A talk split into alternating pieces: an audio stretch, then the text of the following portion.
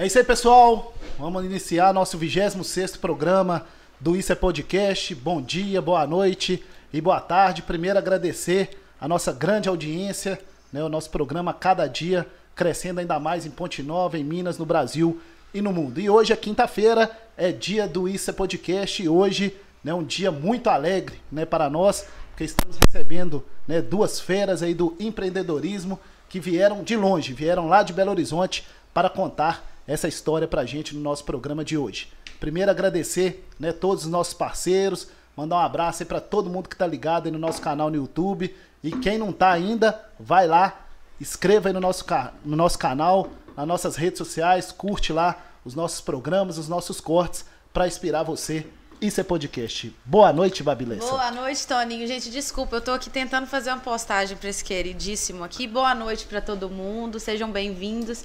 Hoje a gente vai iniciar esse podcast aqui com o Felipe e o Flávio Gomes, que são irmãos. Continua aí um pouquinho. É isso aí, e Felipe e Flávio que vão contar essa história de sucesso pra gente, mas antes isso. da gente dar boa noite para eles, eu quero aqui agradecer né, os nossos parceiros. Primeiramente, agradecer a Infornet, a melhor internet de Ponte Nova e da região.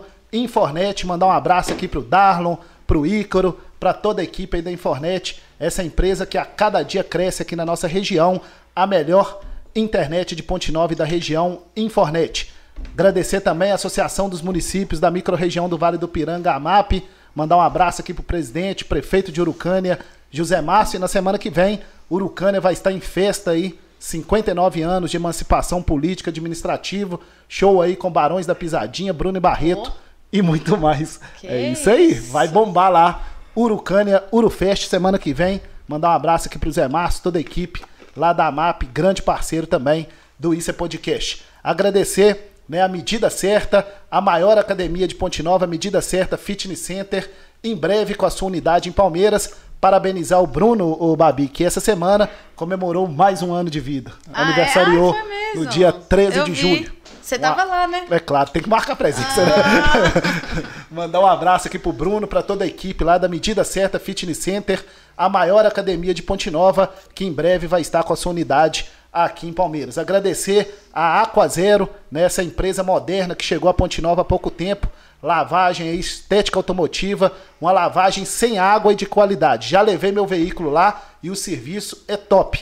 Aquazero, mandar um abraço aqui para Nayara e toda a equipe. E é claro, agradecer né, o nosso parceiro, nosso irmão Toninho da Legalize Imobiliária, a Legalize, né, empresa 100% pontinovense, né, 100% humanizada, que trata o seu cliente com respeito, cordialidade e comprometimento. Acesse aí legalizeimobiliaria.com.br para você ficar sabendo mais. E agradecer a Connect, nossa CEO, né? Assim, né? Babi Lessa está aqui. A Connect, painel de LED de qualidade em Palmeiras e propaganda que dá resultado. Connect, é AMAP, medida certa, Aquazero, Infornet e Legalize patrocinam aí o Isso é Podcast. Afiada, hein, querido? Boa Tem noite. Tem que ser, né? Noite. sim. É isso aí. Ô, gente, Hoje eu estou muito alegre, né? Nosso programa, cada dia que passa, está crescendo e hoje nós estamos recebendo aqui né, dois grandes empresários aqui de Minas Gerais. E é bom a gente ressaltar isso no início do programa, Babi, né? Porque a gente ainda está caminhando, o programa é novo, Felipe e Flávio. Né? 26 estamos programas agora, né? estamos construindo essa história, mas né, a, a, a receber vocês aqui, que deixaram lá seu tempo, o trabalho para vir contar um pouquinho de história para a gente. Boa noite, Felipe. Boa noite, Toninho. Boa noite, Babi. Primeiramente é um prazer estar aqui com vocês. A gente está muito feliz também. É, é, o nosso primeiro podcast junto. Ó. Oh. Eu não poderia também de deixar de, de, de falar que a nossa sócia também, cofundadora da Rede Confiax, a Luana Ximenes, está com as missões ali por ser mãe, com duas crianças pequenas. É a esposa né? sua dele? A esposa do Flávio. Então, queria deixar uma mensagem também importante nesse início, que a Luana também fez parte desse, desse, desse nosso início e está com a gente aí com força total. Mas obrigado, vai ser um prazer trocar um pouco de experiência com vocês. É, parabéns aí pelo, pelo novo projeto. É, o nome ele já, já nasce forte, um nome imponente Isso é podcast, vem para ser um sucesso, um estouro total. Amém. Obrigado pelo, obrigado pelo convite, a gente está muito feliz e sempre que precisar, conte com a gente. Tudo bem, Flávio Gomes? Tudo Boa ótimo, noite. graças a Deus e com vocês. Tudo bem, graças a Deus. É uma satisfação e um prazer estar com vocês aqui hoje. É, igual o Felipe disse, é a primeira vez que eu estou participando de um podcast, ainda mais junto com, com o Felipe também. Nossas, já, nossas agendas são muito corridas e hoje a nossa sócia Luana não pôde estar presente conosco. Além de sócia, ela é mãe das minhas filhas, né? Uhum. Minha esposa está hoje com, com dever familiar e é uma satisfação e um prazer imenso estar participando de vocês aqui, com vocês aqui hoje, tá contando um pouco da história da nossa jornada frente à rede Confiax e, e junto a, né, ao mercado imobiliário, que a gente presta soluções para o mercado imobiliário. Eu desejo sucesso ao Isso é Podcast. O nome Amém. realmente é, é incrível. Eu agradeço por, por ter sido convidado de estar com vocês aqui hoje. O que, que, vocês acharam aqui da, da, da, produção, das câmeras, das luzes? Eu gostei. O, é chique aqui, né? É bem, é bem acolhedor, vamos dizer assim, né? É. Ainda mais com um ginho. Ainda mais com ginho aqui na frente, na Eu, podcast geralmente é uma, uma interação bem natural. É. Que a gente se sente muito confortável. Desculpa a brincadeira, mas quando eu vejo o Flávio assim falando. Acho que é o mais tranquilo, né? É, é, eles são irmãos, tá, gente? Eles são irmãos, eles têm uma intimidade, então pelo olhar ali eles é. já vão é porque, é se entender. Eu sou mais retraído, né? Eu não gosto de falar, eu nunca gostei. Entendi. Eu tô me, me desenvolvendo nisso. E desenvolvendo muito bem. Tô começando e, e com Gin, assim, Hoje em mais... dia não tem como, né? A gente tem, tem que ter, assim, é, a gente tem que se comunicar. Hoje as, as redes sociais estão aí, se a gente não se comunica, a gente não não é visto, não é notado, não tem um diferencial. Quer dizer, eu acho que hoje não é nem diferencial, é essencial, né? Sim, sim. Tá na e rede tem, social. E tem aquele detalhe, né? Todo mundo tem um pouquinho de comunicador na veia, né? É. Mas igual esse aqui tem, não? Isso aqui, é, o Toninho gente. É bom. Toninho é bom. Uai, ele, tá, é. ele fala tudo aqui, sim, com a naturalidade. Ah, ah tô, estamos aprendendo. Mas, Mas eu acho que é questão de disciplina que se torna um hábito, né? É. É uma constância, é um desenvolvimento, né? Enquanto Exercitar. mais a gente faz, melhor a gente fica, né? Com certeza. Isso é a lei da vida, né? Com certeza. Felipe, vamos começar. Tô com a boca cheia aqui, gente, mas vamos começar falando o que, que a rede Confiax faz. A rede Confiax, ela, ela é uma empresa que ela liberta pessoas de conflitos. Nós nascemos para solucionar um grande desafio no mercado imobiliário. Felipe, como assim desafio do mercado imobiliário? Eu vou deixar o Flávio complementar um pouquinho, ele, ele tem mais propriedade, inclusive, para falar um pouco desse início, dessa nossa caminhada. Mas seguros imobiliários, seguro residencial, que é um seguro contra incêndio, que protege o imóvel em caso de incêndio, queda de raio e explosão, ele é uma lei, é a lei do inquilinato, número 8244545 de 1991. E essa lei ela obriga que todo imóvel que seja alugado, independente se é residencial ou comercial, é, seja feito um seguro para proteger o imóvel do, do, proprietário. E há quase 11 anos atrás, há quase 10 anos atrás, é, não existia tecnologia. O consumidor, quando ele, iria, ele ia alugar um imóvel dentro de, uma imobiliária, precisava de contratar um seguro. Mas era um processo muito desgastoso que muitas das vezes o seguro não era feito. Por quê? porque era feito de uma forma manual, dependia de terceiros de retorno e o fluxo em si, a logística em si para contratar um seguro incêndio, ela era muito morosa, porque eu dependia de um telefone, de uma troca de e-mail, de um, de um retorno de um corretor de seguros. Muitas das vezes o consumidor final, que é o locatário, ele não ficava satisfeito com aquele valor, com aquelas coberturas, ele voltava com a proposta para dentro da imobiliária e se passava 4, 5, 6, 7, 10 dias para contratar um seguro.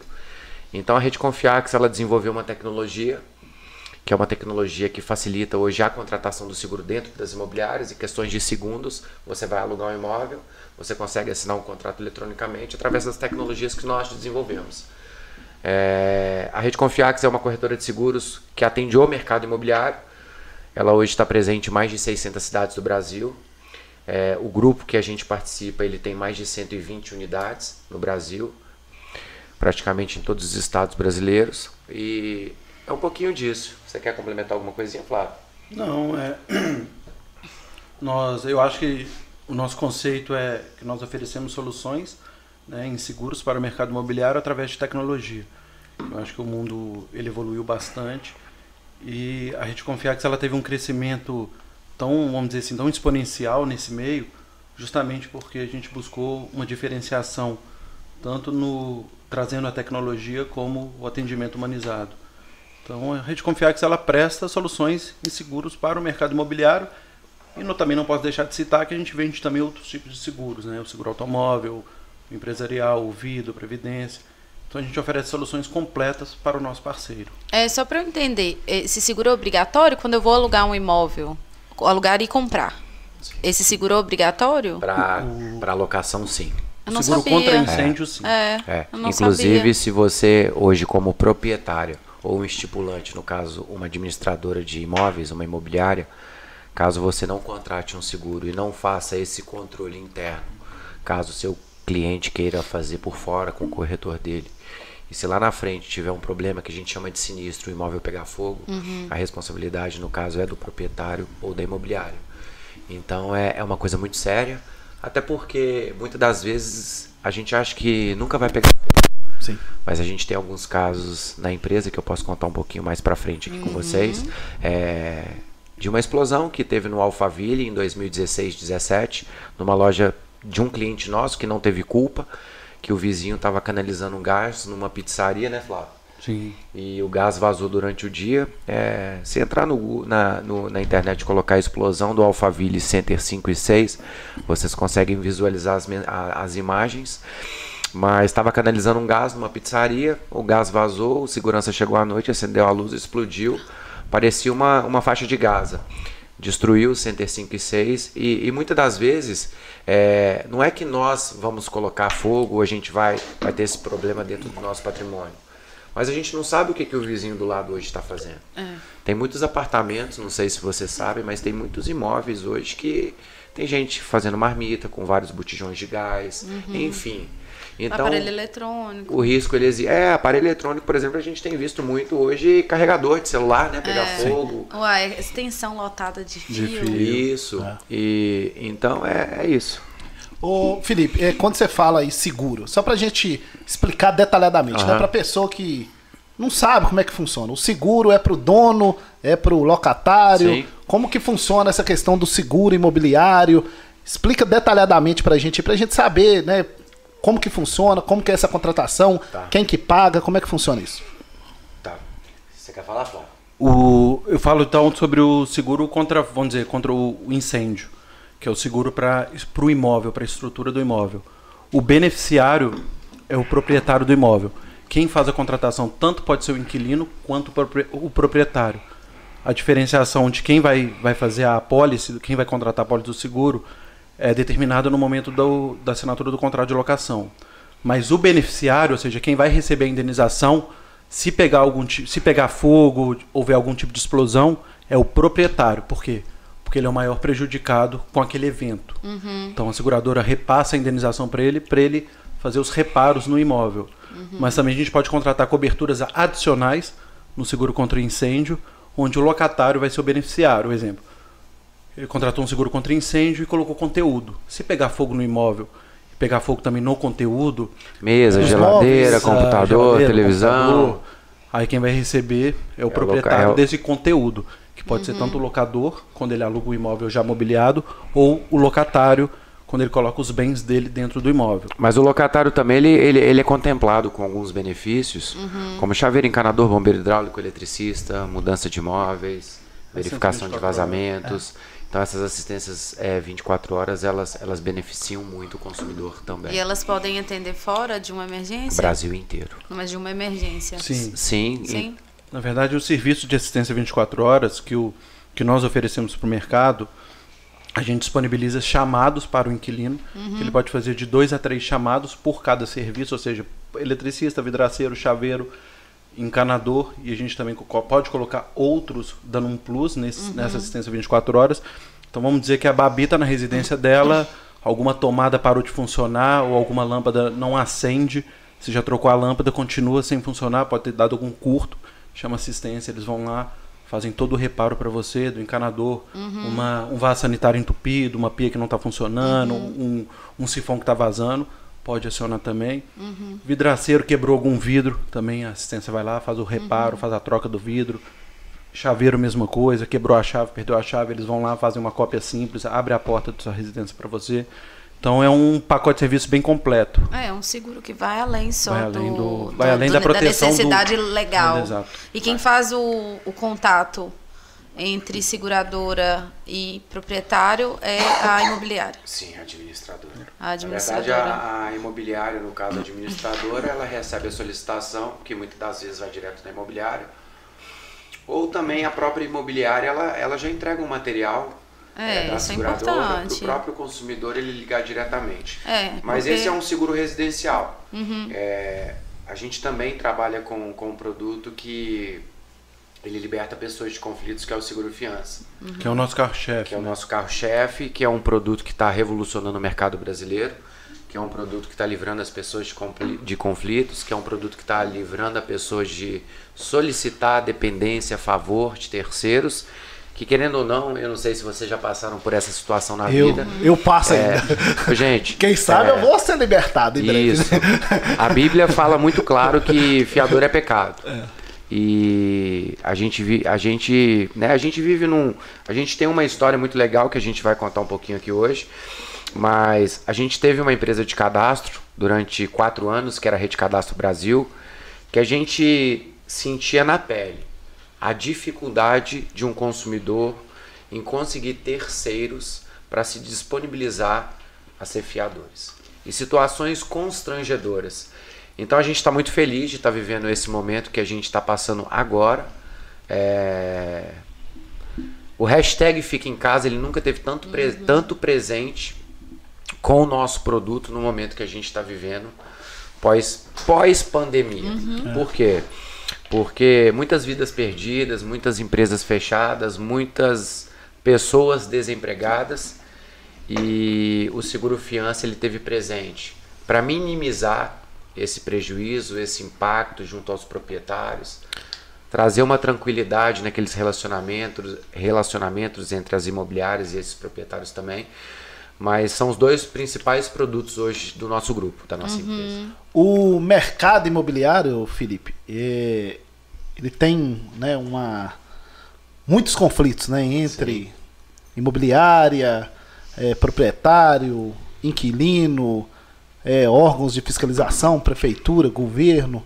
É, vocês que já estão né, há muito tempo nesse, nesse mercado. Como é que você vê hoje né, a situação do mercado imobiliário? principalmente né, nas pequenas cidades. Né, vocês estão lá em BH, mas trabalham com pequenas cidades. Porque todo mundo conhece todo mundo, todo mundo tem um relacionamento ali com todo mundo, todo mundo sabe aonde o outro mora. Como é que vocês veem hoje o mercado imobiliário nas cidades aí do, do interior, com, esse, com essa gama de produtos, né, com essa é, variação desse mercado? Tá, ô Toninho, eu vou, eu vou. Deixa eu. Deixa eu tentar simplificar é, a sua pergunta. Na verdade, você, você, você me falou que é, a diferença hoje de uma capital para o interior devido ao relacionamento cultural que existe nas regiões, não é isso? Sim.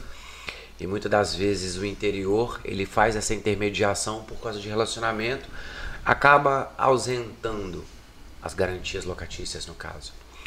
É, Cara, eu, eu, vou, eu vou falar um pouquinho das minhas experiências. Eu, quando eu comecei a. a eu, faço, a, eu faço parte do, do time comercial da Rede Confiax. E no começo da nossa história, e muito esses interiores de Minas. E foi uma grande oportunidade.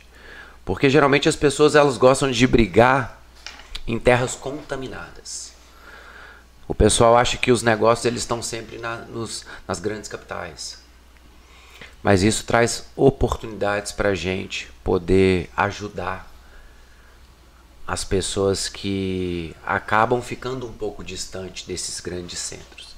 E quando eu comecei a entender isso, eu entendi que eu estava trabalhando muito forte no Oceano Azul. Por quê? Porque sim, a gente vive uma, uma questão muito cultural Mas não significa que a gente não quebra esse paradigma. Por quê?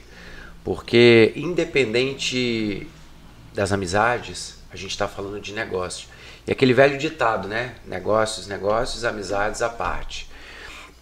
E eu vejo que no mundo atual que a gente vive hoje, a gente perdeu completamente a nossa segurança. Se a gente vai na padaria, no açougue, na farmácia, no supermercado, tá todo mundo te pedindo o seu CPF. Eles cruzam esses dados, essas informações e no final das contas, é, você não sabe mais o que está acontecendo, né? Então eu vejo que a gente está vivendo uma era de sim de transformação. É, a gente no começo teve uma dificuldade para quebrar esses paradigmas. Mas é um valor no serviço que a gente entrega hoje, que a gente oferece para ambas as partes, que ela beneficia é, essa característica do nosso produto. Ele é um facilitador. Sim. Então, assim, eu, se você fizesse uma pergunta para mim, Felipe, é, você prefere atuar, sei lá, em São Paulo, em Belo Horizonte, no Rio de Janeiro, ou no interior de São Paulo, no interior do Rio, no interior de Minas? Eu prefiro no interior.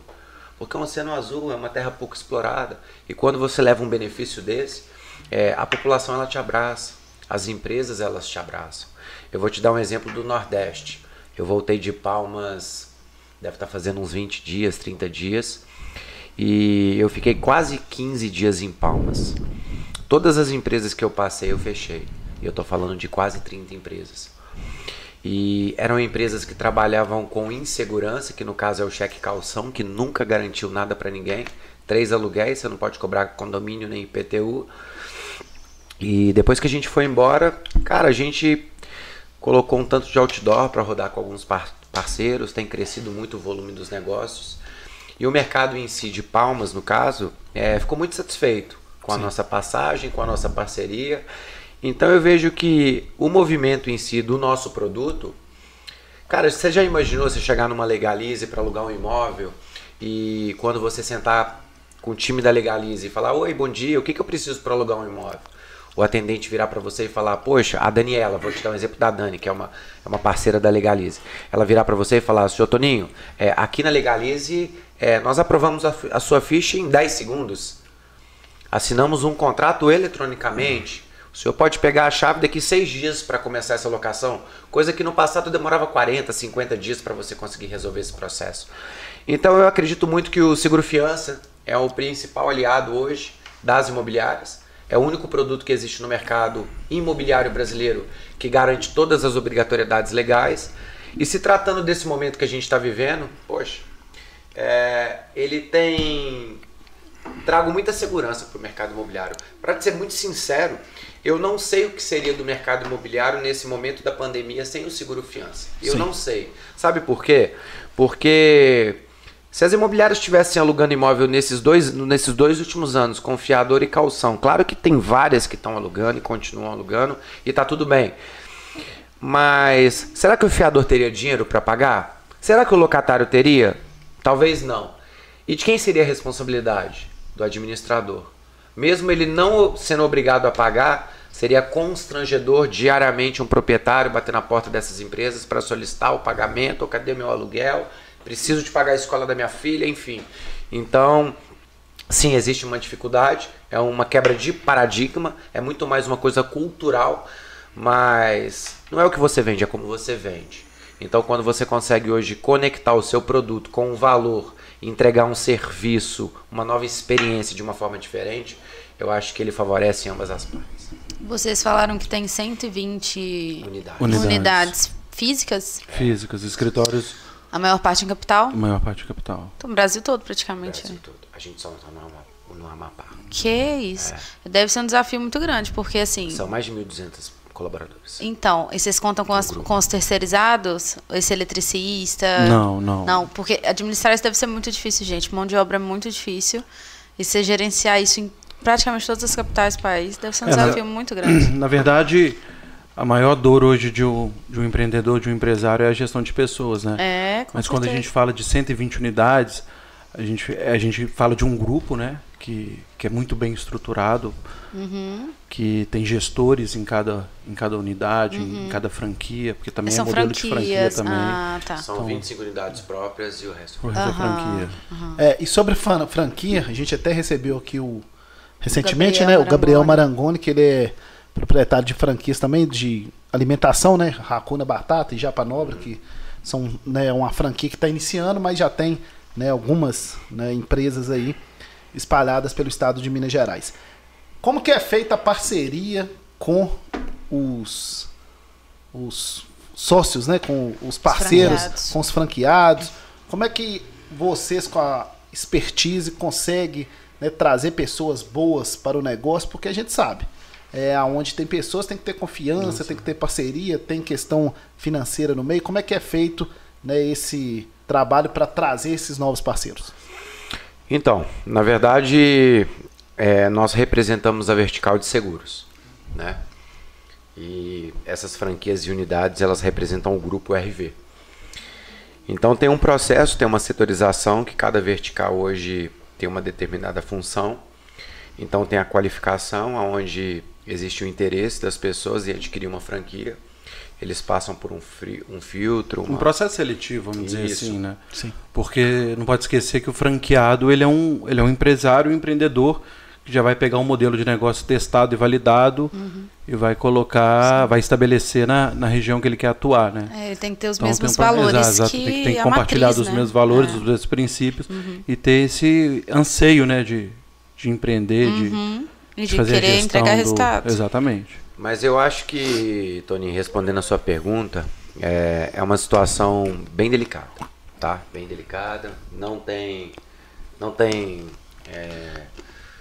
cara, não tem uma coisa exata. Receita própria. É, na verdade, as pessoas elas são contratadas por currículo e elas são demitidas por é, atitudes, né? E essa eu, aí é boa, vou guardar. São eu, contratadas por currículo e demitidas, demitidas por atitude. É. O famoso hard skill, soft skill, né? É. Você é contratado por técnica e demitido por, por personalidade e caráter. Sim. E eu, cara, meu, meu desafio comercial em cima de seguros, geralmente as pessoas elas me procuram. E quando elas me procuram, a gente faz uma qualificação. Por exemplo, eu tenho uma, uma, uma menina que está passando por uma experiência agora. Ela me chamou, queria conversar, eu já conheço há bastante tempo, ela tem interesse em trabalhar no grupo. Eu trouxe ela para alguns treinamentos, ela está passando por uma semana ali de aprendizado. Na hora que acaba esse, esse funilzinho, eu sento com ela. E aí, tudo bem? O que, que você achou? Faz sentido? Não faz? Vamos dar conta? Não vamos? E, cara, é, é difícil da gente falar porque Independente se você contratar hoje uma empresa bem qualificada de RH, como o LinkedIn, que né, ele te, te traz um norte muito legal. Mas não, cara, eu acho que no dia a dia as coisas elas são bem diferentes. Com certeza. Sabe? Eu uhum. acho que a gente participa de, de vários grupos de mentoria de, de empresas de todo o Brasil e quando a gente senta para uma rodada de Hot City, o desafio ele é comum. Todas as empresas, independente do serviço, do padrão, da quantidade de colaboradores, têm as mesmas dificuldades. Eu recebi um WhatsApp de um amigo ontem, querendo tomar um café comigo amanhã, falando: Cara, como é que você faz para contratar comercial? Eu não estou conseguindo aqui na empresa, me dá uma dica. E eu recebi uma mensagem de uma amiga minha, que ela é head de pessoas na, em São Paulo, de uma empresa. Você está, não às vezes as pessoas vão saber quem que é. Ela está assim, gente, trabalhar no RH é tão difícil Sim. que chega a ser insalubre. Sim. Eu tô assim, eu tô para explodir, eu não sei o que eu faço. Muita energia, é, porque lida é, com pessoas é, o tempo inteiro. Né? É, não é fácil. Ô, gente, nós estamos aqui, nosso 26 programa do Isso é Podcast. Agradecer né, a todos. Escreve aí no nosso canal Isso é Podcast. Teremos novidades aí em breve. O povo tá pedindo e o povo é que manda, Ti. Estão pedindo mais de um programa por semana. E nós vamos fazer. Em breve nós vamos trazer a agenda aí. Pode ler os comentários aí, Babi? Vou ler primeiro da minha sogra. Ai, cara. Beijo dele, boa noite. Deixa eu ver aqui, ó. Felipe falou assim, ó. Felipe e Flávio, grande abraço, gente boa, grandes empresários. Felipe. Felipe, seu irmão, Tony. É. Felipe Legalize. É isso aí. O Rodrigo esse... tá aqui. Boa noite, Rodrigo, sempre com a gente. E esse Rodrigo está presente, já está convidado para estar com a gente aqui no Isso é Podcast. Daniele Pio, pessoas simples, visionários, grandes empresários. É, Felipe falou também adeus fiador. Wagner, Galina... Wagner Galinari, sou fã desses caras. Wagner é um grande parceiro, está com a gente há bastante tempo. Hoje ele é um gestor que cuida da nossa operação no Espírito Santo. Ele é o responsável em distribuir a, a o grupo em si, né? Uhum. Em todo o estado do Espírito Santo, é um grande amigo. Vanessa Ferreira. É, Adeus Fiador. Você sabe o que é Adeus Fiador? Vamos falar da hashtag? Vamos, que... deixa eu só falar aqui que Daniele falou que Felipe fala pra, por você, Flávio. É. Fala. Fala o que é a hashtag Adeus Fiador. Hashtag Adeus Fiador foi um slogan que a gente desenvolveu em 2014, sem imaginar que a gente viveria essa revolução em 2021, 2022. O adeus fiador é o tchau para liber... é o tchau para burocracia. É literalmente adeus é, fiador. É o adeus pro fiador mesmo. Nunca uhum. mais eu quero te ver. Uhum. Eu falo, às vezes eu brinco, eu falo, cara, eu tenho uma filha de 12 anos que é a Esther Esther, você não apareceu aqui nos comentários, mas eu tenho certeza que você está participando. Um grande beijo. Eu tenho uma filha de 12 anos, uma uhum. outra de um ano, a Cecília. A Patrícia, minha esposa, também está aqui, ela já deu um oi. E eu falo que com, com. Eu brinco né, com meus amigos que a minha filha de 12 anos, quando ela tiver 18, cara, na hora que ela for alugar um imóvel, com certeza absoluta, ela não vai saber o que foi um fiador. A Cecília, eu acho que ela nunca vai ouvir essa nomenclatura. Então, adeus fiador realmente é para você dar um tapa de luva na burocracia. Uhum. É a liberdade das pessoas. É o impacto para um mundo mais justo. É isso que a gente proporciona com adeus fiador. Muito é legal. Isso, é isso aí, gente. Nós estamos recebendo aqui hoje, né? Vieram lá da capital de Minas Gerais, Belo Horizonte, Felipe e o Flávio, empresários aí do ramo imobiliário que vieram bater esse papo com a gente. Ô Felipe e Flávio, mas vamos falar. Vou pegar mais uma. Pode. Pega mais um, um gin aí, ô, ô, ô Babi. Rapaz, esses caras vão deixar nós doidos. Fazer propaganda, não esconder aqui. Esconde aí. Esse aqui não tem jeito nem de não esconder, porque aqui já, já, é, a, pro... é isso, já né? é a propaganda, né? Ai, ai, coisa boa. Ô, gente, mandar um abraço aqui pro Tim, nosso competente. É... Como é que é? Como é que fala mesmo, Tim? É... Como é que é essa função aí? Que eu esqueci que falaram que. É, co-host. Oh. É, trem, hein? Sua função é fazer o negócio funcionar. Né? É, a gente, a gente fala aqui e ele faz o negócio funcionar. Felipe, mas como que você, né, primeiramente você, depois o Flávio vai falar também, como que vocês tiveram esse desejo de empreender? Porque Toninho, a gente sabe que não é fácil. Tá, eu falei hoje de manhã é, uma frase que eu acredito muito, que geralmente o empreendedorismo ele nasce através de algumas das dificuldades. É, os principais bilionários do nosso mercado brasileiro, eles não têm o segundo grau. E a gente tem uma história bonita e importante, que a gente trilhou alguns desafios para a gente desenvolver esse nosso caminhar no mundo do empreendedorismo. Mas eu prefiro que o Flávio ele, ele comece um pouco contando essa história, porque é muito louco a nossa história. O Flávio foi o primeiro a, a tirar a SUSEP, que é a carteirinha de corretor de seguros, mas a gente não se nomenclatura como um corretor. Mas o Flávio ele pode falar melhor, que é muito legal esse nosso começo. É, na verdade é a questão de do empreendedorismo, do, de ser um, um empresário. Eu acho que ela vem, vem muito forte em mim. Eu tenho recordações de 7, 8 anos de idade, meu pai perguntando o que, que eu queria ser, brincando assim. Eu falei que eu queria ser dono de indústria, dono de hotel, dono de navio, dono de tudo. E eu fui sempre apaixonado pelo mundo do, de negócios, assim. Comecei a ler muito cedo as biografias dos maiores empresários brasileiros. Acho que eu já li praticamente de, de quase todos que vocês imaginarem. Eu tenho uma, uma biblioteca bem completa lá em casa. E esses dias eu estava até revendo alguns e-mails que eu troquei com a minha mãe. Minha mãe trabalhava numa faculdade justamente para eu poder estudar. Uhum. Fiz direito, sou formado em direito, tenho minha carteirinha da Ordem dos Advogados do Brasil, mas nunca quis seguir carreira. Exercer. É, exatamente. E eu ficava num conflito muito grande com a minha mãe, que ela falava para mim arrumar um emprego, trabalhar, fazer um concurso público, e eu falava, não, eu quero empreender. Eu não quero ter horário fixo, eu não quero ter patrão, eu quero ser livre. Então acho que a principal coisa que eu buscava para minha vida era ser livre. É poder trabalhar a hora que eu quiser, 14 horas, 16 horas, é não ter ninguém para estipular o que, que eu devo ou não fazer. E sim eu seguir meus instintos.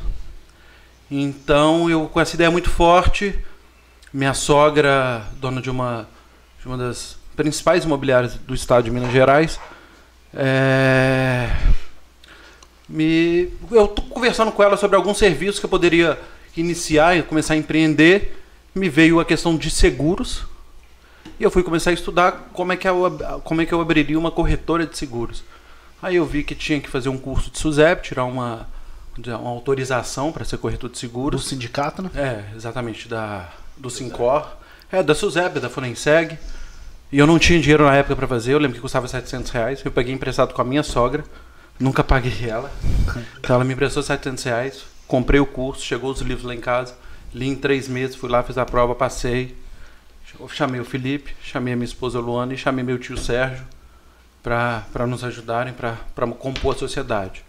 Aí você me perguntar por que o nome Confiax, que eu ficava todo dia lá em casa com, a, com o papelzinho à noite na minha cama, eu lembro direitinho, confiança, segurança, tudo que eu escrevia. Aí eu estava lendo o um livro nessa época do Eike Batista, 2012. O Eike Batista estava no topo do topo, o X da questão. Aí eu falei, vou colocar o X no nome da minha empresa. O número é o multiplicador. Então peguei confiança, falei, vamos cortar o, uma parte aqui, colocamos o X. E o nome eu, eu gosto bastante do, do nome Confiax. Então acho que a gente, eu sempre tive muito isso na veia. O Felipe também, a minha esposa também. A minha esposa já vem de uma família de tradicional de empresários de, de Belo Horizonte. E depois da Confiax a gente constituiu a Rede Cadastro, que foi uma empresa de cadastro. Depois nós constituímos a Garante, que é uma garantidora de locações, hoje que isso que é, não vou falar que é concorrente, mas é complementar aos seguros que nós vendemos hoje. Estamos constituindo uma empresa de manutenção para imóveis também, via plataforma online, digital. É, acabamos de constituir a VORC, uma agência de marketing também estava é, constituindo no ano passado, na verdade eu parei de constituir porque nós entregamos o processo na SUSEP, uma seguradora, a rede seguradora também. Então você fala, vamos abrir uma empresa? Vamos, vamos, vamos. É desses aí eu gosto mesmo. Aqui, é, eu vejo que vocês falam muito de marketing, você falou do outdoor, eu trabalho com outdoor. Hoje o primeiro painel de LED assim da cidade é meu e tal, e eu trabalho com marketing também. Vocês são muito ligados nisso? Eu entendem sou, a importância? Eu, eu porque sou... eu tenho tesão no assunto. Então, eu sou eu amo. incondicional de marketing. Eu também. Eu vou falar assim, o Felipe pode falar, mas só falar um pouquinho, vou falar rapidinho.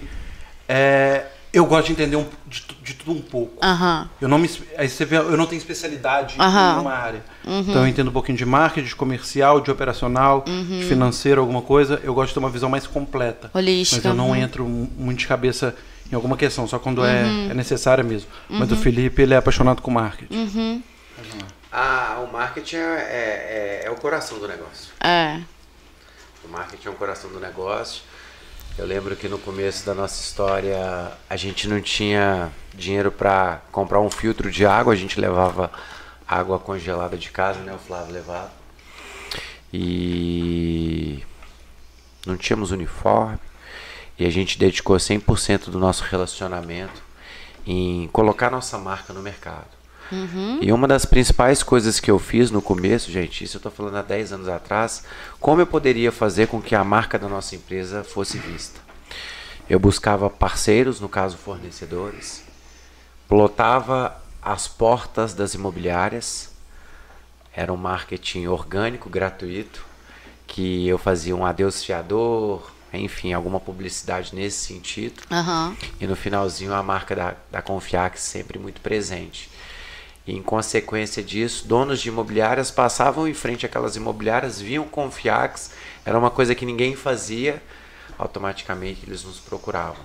Como a gente colocava também a nossa marca nos uniformes das empresas, das imobiliárias, e era um trabalho que, que surtiu. De formiguinha, né? Cara, a empresa tem 10 anos. Ela completa 10 anos esse ano. Olha, é, não, não é, é, muito tempo, mas não é tanto tempo pelo que vocês já, já é, construíram. É. E já nasceu com o nome Confiax. Só que, olha que interessante. A gente acoplou, Muita visão.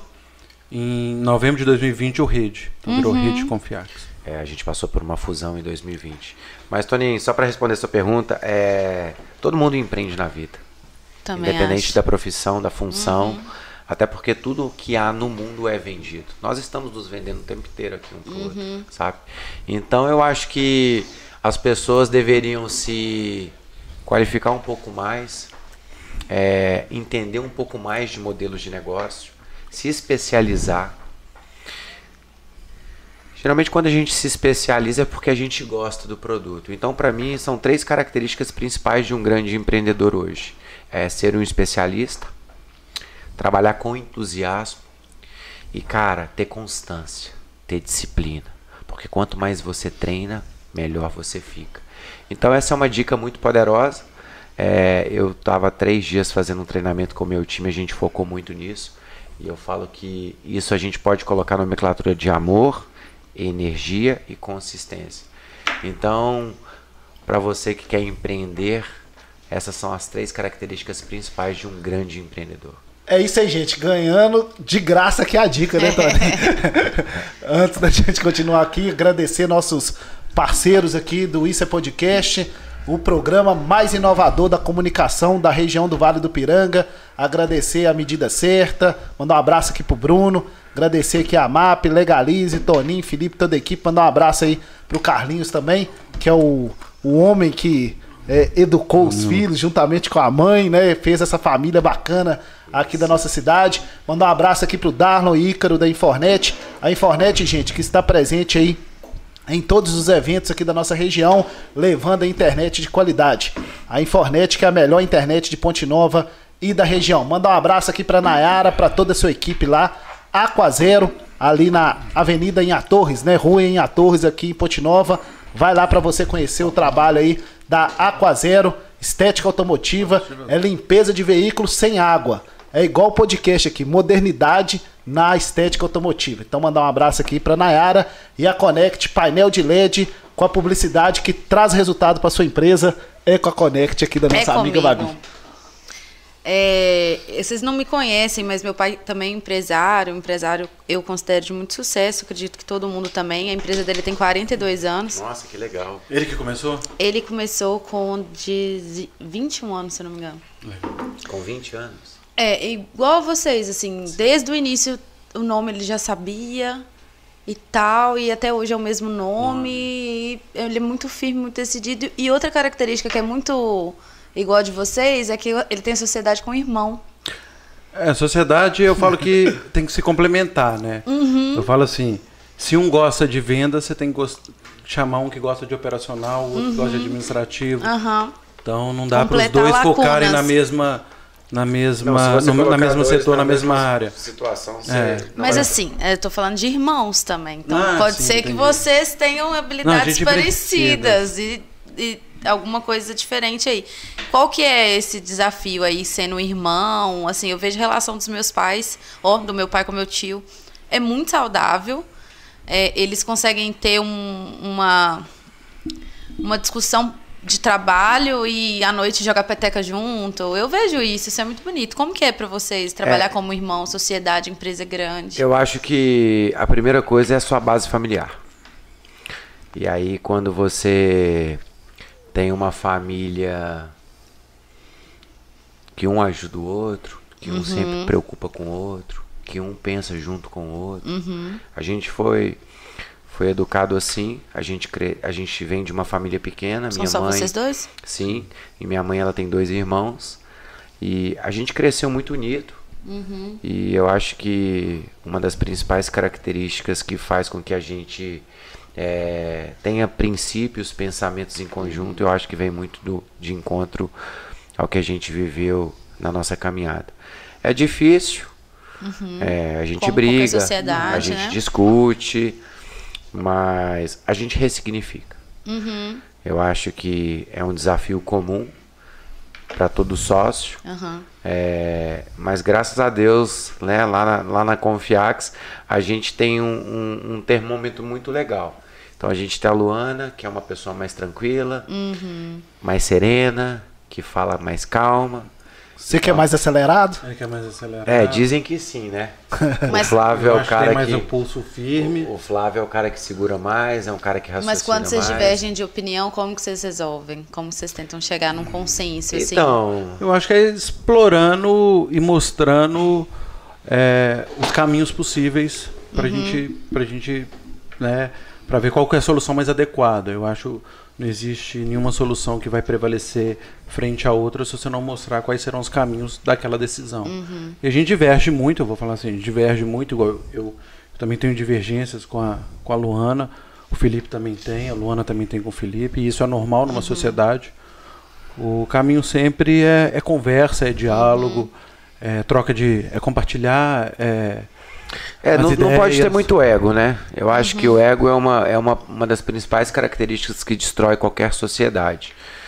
Mas quando a Babi fala que a nossa história parece muito com a do pai dela, é porque a gente construiu uma empresa na raça, no peito, do zero. Uhum. Do zero né? A gente não teve pai, mãe, tio, ninguém que injetou dinheiro. Uhum. Né? Foi uma guerra, foi uma missão para a gente conseguir chegar onde a gente chegou. É, mas eu acho que uma das principais qualidades de sucesso dessas empresas, desse perfil de empresa, sabe, Babi, igual do seu pai, igual a nós, é porque tem muito amor. Uhum. E quando você constrói um filho, né, do jeito que a gente fez, passo a passo, a gente já, já fez de tudo na empresa, em todas as áreas. Então hoje né, a gente tem, tem um grupo grande com vários colaboradores mas a gente passou por todas as fases, por todos os processos, por todos os setores da empresa, enraizou, trouxe uma habilidade, um conhecimento e hoje faz com que a gente desenvolva pessoas em cima do nosso DNA. Então eu acho que é, a gente conseguiu ter uma sinergia muito legal entre, entre nós três. A Patrícia, minha esposa, também ela faz parte é, da empresa, no, contribui muito. Então a gente tem um time ali que, que pensa lá na frente, a gente encara esses desafios como oportunidades. Muitas das vezes a gente precisa desse choque ali para a gente acordar um pouco mais também, Verdade. sabe? Para ter mais clareza. Mas. E sempre lembrar, né, de onde, de, de onde tudo começou, né?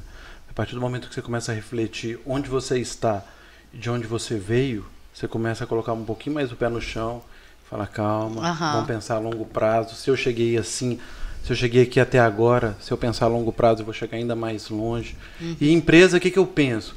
Empresa é uma corrida que não tem linha de chegada. Uhum. Você pensar a, a, uma empresa, você monta, você tem competidores, mas ninguém tem uma linha de chegada. Não. Qual é a linha de chegada se de uma parar... empresa? Não existe. A linha de chegada, o combustível da corrida é justamente você se manter no mercado. Exatamente. Mas linha de chegada, uhum. a corrida nunca vai acabar. Uhum. E tem uma questão, Flávio, que é sobre o empreendedorismo, né? A gente teve aí né, a pandemia, né? Vamos falar pós-pandemia, mas essa pandemia é, vai tá, acabar, tá né? Agora. É, vai ter essa questão da vacina aí e tal. É, mas não vou entrar nesse medo, então, porque a situação tá complicada, né? É, não vamos ficar falando, não. quanto mais fala, mais, mais trai. É verdade. Trai, né? Mas o que eu quero perguntar, assim, é, a gente teve aí a pandemia e a pandemia né, fechou muitas empresas, mas como tudo né, que traz uma condição negativa também traz oportunidades, né? E aí, muitas pessoas empreenderam, né? Perderam seu emprego lá no emprego formal e vieram para o empreendedorismo. Então isso também né, cresceu nesse né, mundo, além com o apoio aí, né, de financiamento, essas outras coisas. É, hoje, como é que vocês vê a questão? Vamos falar lá na escola. Vocês acham que na escola hoje, lá no início né, do aluno, o empreendedorismo já tinha que estar tá na, na sala de aula? Eu creio que sim. Na verdade, eu creio não. Eu acredito que sim. Porque se eu. Eu vou, eu vou dar um exemplo meu, não sendo de forma alguma egoísta. Mas se eu tivesse tido algum curso de empreendedorismo, de gestão, de administração, de comunicação ou de marketing, qualquer um que abordasse alguma das áreas da empresa, vou falar algumas das áreas vitais da empresa, eu teria trilhado o meu caminho de uma forma muito mais rápida e muito mais fácil. Então hoje, quando eu te dou um exemplo disso, porque hoje as empresas que a gente abre, a gente abre com maior facilidade, com maior crescimento que a gente abriu a Confiax. A Confiax foi uma escola para a gente. Então, a partir do momento que você começa a, a colocar isso de um, em um momento anterior à sua chegada no mercado de trabalho, isso vai facilitar muito a sua vida. E eu acho que o, que o empreendedorismo é, ele é uma ele é uma questão, vamos dizer assim, que se popularizar é, vai gerar muito mais empregos, vai bombar a economia de qualquer tipo de país. Você vê os americanos, hoje eles prezam muito mais pelo empreendedorismo. Então, o mercado de trabalho, você cresce, você fomenta o mercado de trabalho. Você gera inovação. Você gera inovação, você traz pessoas que, que, que, que poderiam estar criando novas soluções, resolvendo novos problemas, porque na verdade é empreender é resolver problemas, né? é. né? Estaria trazendo mais pessoas uhum. para esse organismo uhum. do empre empreendedorismo. É. Eu já acho que, assim, eu vou falar uma, posso falar uma coisa aqui que, que as pessoas podem me julgar, mas eu, eu acho que na faculdade você não aprende nada. Eu a, concordo. A lei da vida. Eu fiz administração. A lei da vida, ela te mostra completamente nada. o contrário. Uhum. É, eu falo por mim. Sabe aquelas coisas, né? A minha mãe lá atrás, o Flávio estava falando, ah, vamos fazer aqui um. um, é, um o que, que você falou? Que era só que a minha mãe falava? MBA? Não, Não para mim. É, procurar um emprego? É. Procurar um emprego? Não, é para fazer um concurso, né? Um concurso. Fazer um concurso é. público. A minha mãe falava para mim: faz administração, para você trabalhar em qualquer. administração você trabalha em qualquer empresa. É, Rapaz, é assim mesmo. que loucura. E foi tão louco isso na minha vida porque eu fazia alguns estágios, cheguei a fazer estágio financeiro, durou um mês numa empresa, no outro durou, sei lá, uma semana. Eu chutava o balde rápido. Na verdade, eu, eu cara, eu sou muito inquieto. Eu não consigo sentar de frente para um computador ficar parado ali uma, duas, três horinhas. E eu fui me, eu fui me encontrando, né? Então eu acho que eu passei por uma etapa. E, gente, cuidado, hein? Eu acho que a gente tem que acreditar no que realmente faz sentido para nossa vida, sabe? Uhum. Que a gente realmente gosta. Uhum. Então eu fiz ali, ah, vou trabalhar no administrativo, vou trabalhar no financeiro, não durou.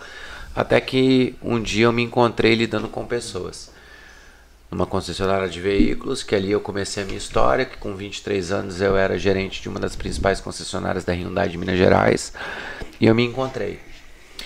Então eu vejo que, cara, é, tem muito a ver com o propósito, né? Propósito é o que? É, cara, você descobrir o que, que você gosta, o que, que você faz que você se sente bem. E, cara, quando você se, consegue se conectar em cima desse seu propósito, tudo se torna mais fácil. Porque você de dedica muito mais energia para aquilo que, cara, você tem habilidade e, e, te faz bem, sabe? Então eu acho que empreender é uma loucura, velho. Eu acho ah, que. Eu, eu vou divergir um pouco da opinião do Felipe.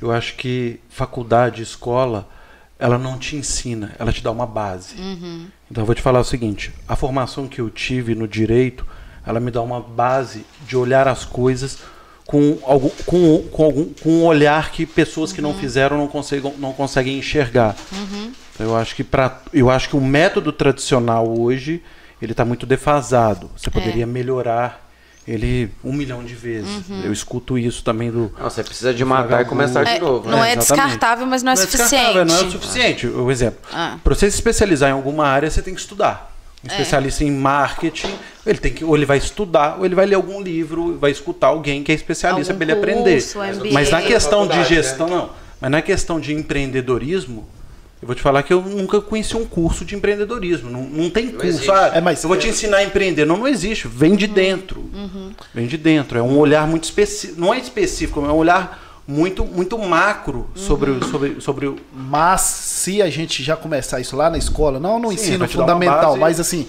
no ensino médio, né? Já tem uma, é, uma vivência, né? Levando aí os alunos nas empresas. É, conversando aí com né, os empresários aí da cidade, você estimula e quando a pessoa cair nesse mercado aí vai estar um pouco mais assim, Sim. mais preparado, né? Como Já vai você ter um tipo de vivência. Agora, eu quero saber o seguinte, né? Hoje, né, vocês estão muito bem, Graças a Deus, obrigado, parabéns. Mas as dificuldades. Ele não sabe do nosso problema diário, né? É, não, o problema. Aquelas, problema aquelas YouTube, influencer, vai quem vê não sei o que, não vê close, quem vê é. close, quem não vê não sei o que. É, é mas não, assim, né? Não, quem vê as cachaças, não vê os tombos, é, né? É, é uns trem assim.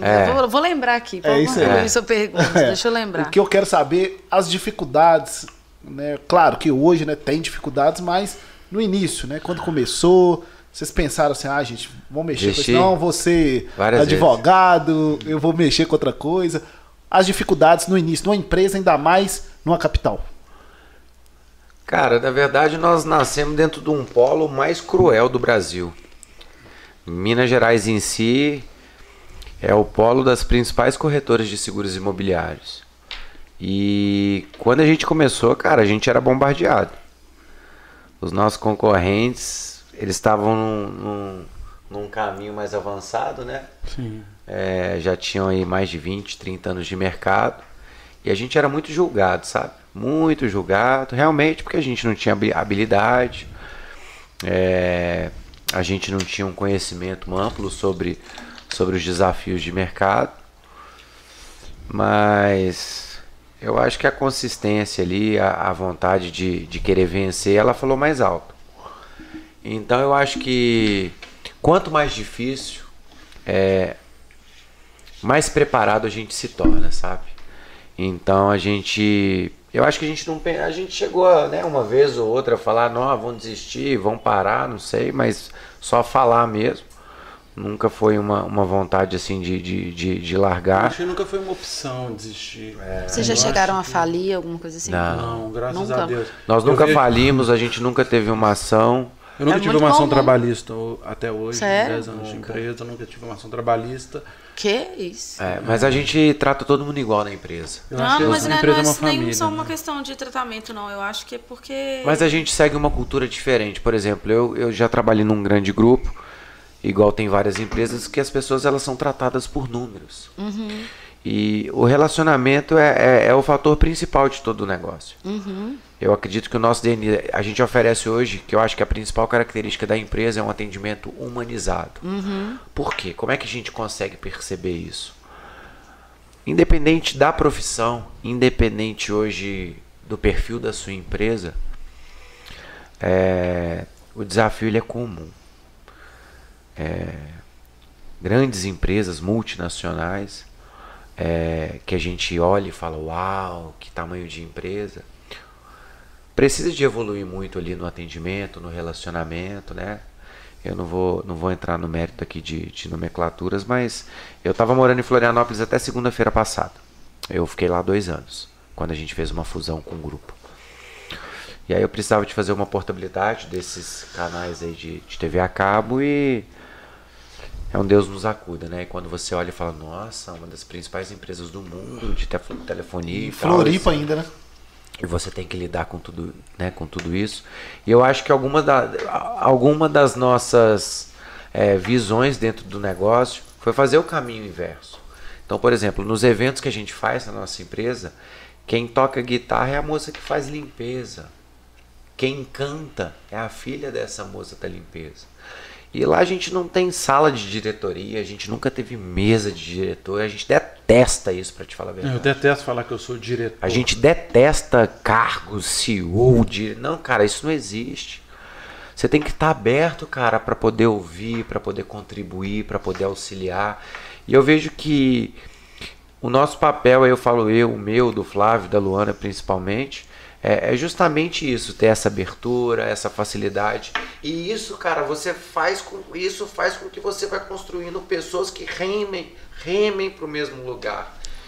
Então, a gente sabe que é, não são não são flores diárias, né, dentro do, do nosso negócio, mas a gente tenta ao máximo ter uma empresa bem livre, imparcial, onde todo mundo se relacione bem.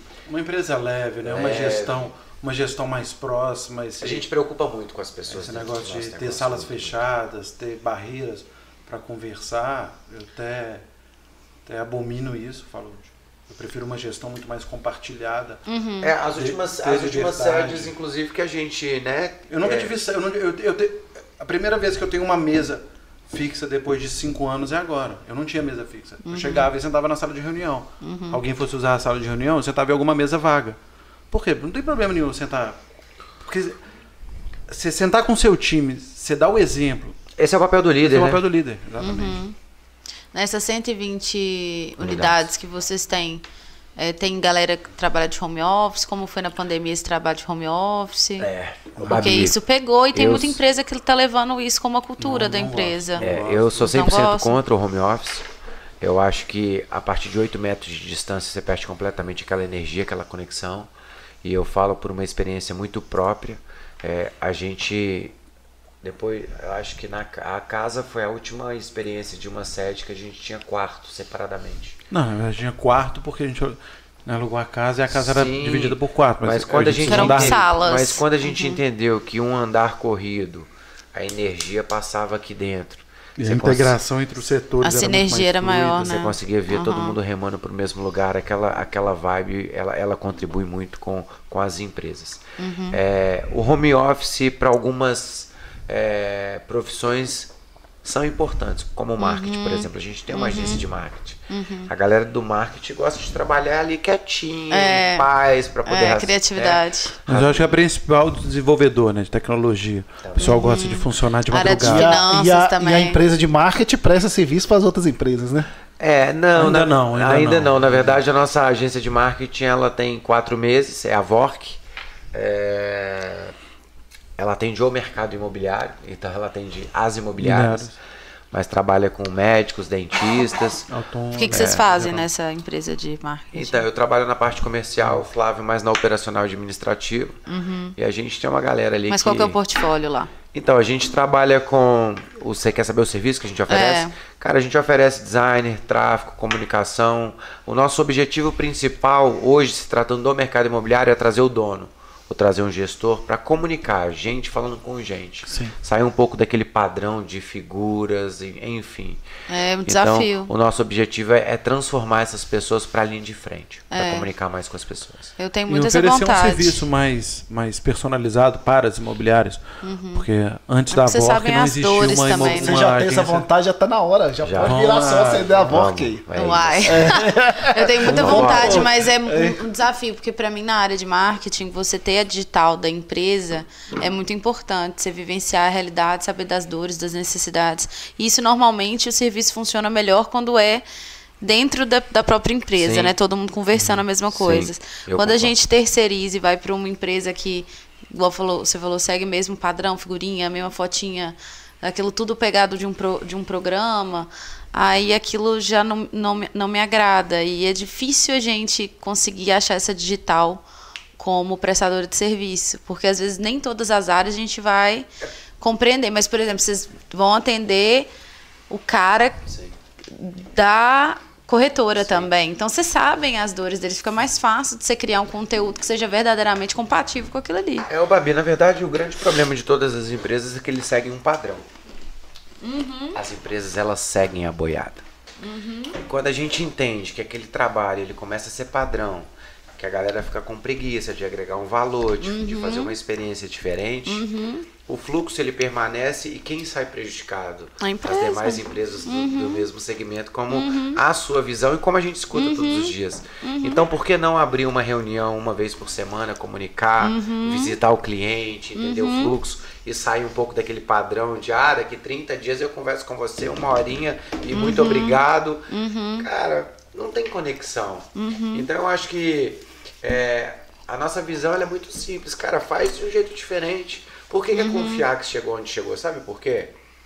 Porque enquanto 99,9% de todos os corretores do mercado imobiliário que trabalham com os produtos que a gente oferece continuam no padrão de, sei lá, de 20, 30 anos atrás, utilizando a ferramenta de uma seguradora, Não, utilizando... trabalhando nos conceitos que eles trabalhavam, pô, a gente veio com tecnologia.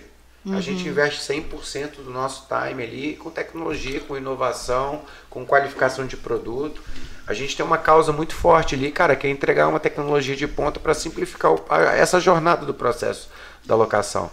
Talvez se você ver hoje quantas corretoras de seguro tem time, tem uma área própria de, de desenvolvimento de tecnologia, Você não vai conseguir, talvez, encher Vocês têm um... um time de tecnologia próprio nosso. Como é Todas as empresas pessoas? nossas, a gente tem Caramba. time de tecnologia próprio. Quantas? Mais de 50 pessoas. Nas empresas. Quase que um laboratório. Ah. Não, o nosso a time gente, de a gente, a gente hoje, desenvolve, ele é maior que uma seguradora. A gente desenvolve tecnologia do zero. E o software e as tecnologias que vocês são citam são, são todas nacionais? São. Suas? São nossas. É. Vocês desenvolvem. E vão patentear, vender? A gente não. registra. É tudo nosso. Vender não. É o Forseg, chama para seguros. Então, vender não. Não, eu posso compartilhar. Posso compartilhar para comercializar o software, pô. Comercializar o não, É, tá, ele, é, tudo ele bem. É muito, ele é muito, ele é muito próprio. Desenvolver é muito, uma é, mensalidade para o uso daquilo. Não, eu passo, eu passo dias e dias eu desenvolvo uma página de. Em um final de semana, o, eu desenvolvo 50 páginas de um software para as pessoas utilizarem. O Flávio construiu uma seguradora sozinho, uma semana dentro de um quarto escrevendo papel. Em uma semana. Um e eu fiquei um ano nela desenvolvendo até a Suzep aprovar ela. A Suzep aprovou a seguradora. Nós somos. Patenteado. A gente participou de um projeto que chama Sandbox, agora no final de 2021. Que dentre centenas de dezenas de corretoras de seguros, não só do, do mercado imobiliário, a gente teve. A gente foi escolhido entre as. Foram 20 escolhidas nesse último 20 empresas. A SUSEP, a SUSEP, que é o Superintendente de Seguro Privado do Brasil, que regula todo o mercado segurador, ela lançou a segunda edição do, da Sandbox, que é o quê? É trazer seguradoras é, inovadoras para o mercado brasileiro. E, no segundo, e na segunda edição, que foi ano passado, nós fomos, nós estávamos entre as 20 escolhidas. Bacana demais. E aí eu quero saber o seguinte, é, por exemplo... Pode, pode ir, pode ir? claro. Fica à vontade, aqui é, é tranquilo. É, Mas deixa com nós que nós vamos tocando Não tem aqui. luz não, tá? Tá, tá é a luz... Inclusive, nós vamos ligar para a seguradora com o Fiax para mandar o um eletricista aqui para colocar o. Ô, Wagner, você tá assistindo aí, já manda um prestador agora aqui é, para trocar essa luz aqui. É isso aí. Ô Felipe, mas eu quero saber o seguinte, você pode explicar isso Posso. detalhadamente pra gente? Para que as pessoas que estão assistindo e para quem vai assistir no futuro saber. É, seguro tal, como é que funciona tal. Mas e aí? O fiador, né? O, a pessoa ia lá com o fiador, ele não pagava, acionava o fiador. O seguro, como é que funciona? Quem que paga essa tá. conta? Legal. É, como é que funciona?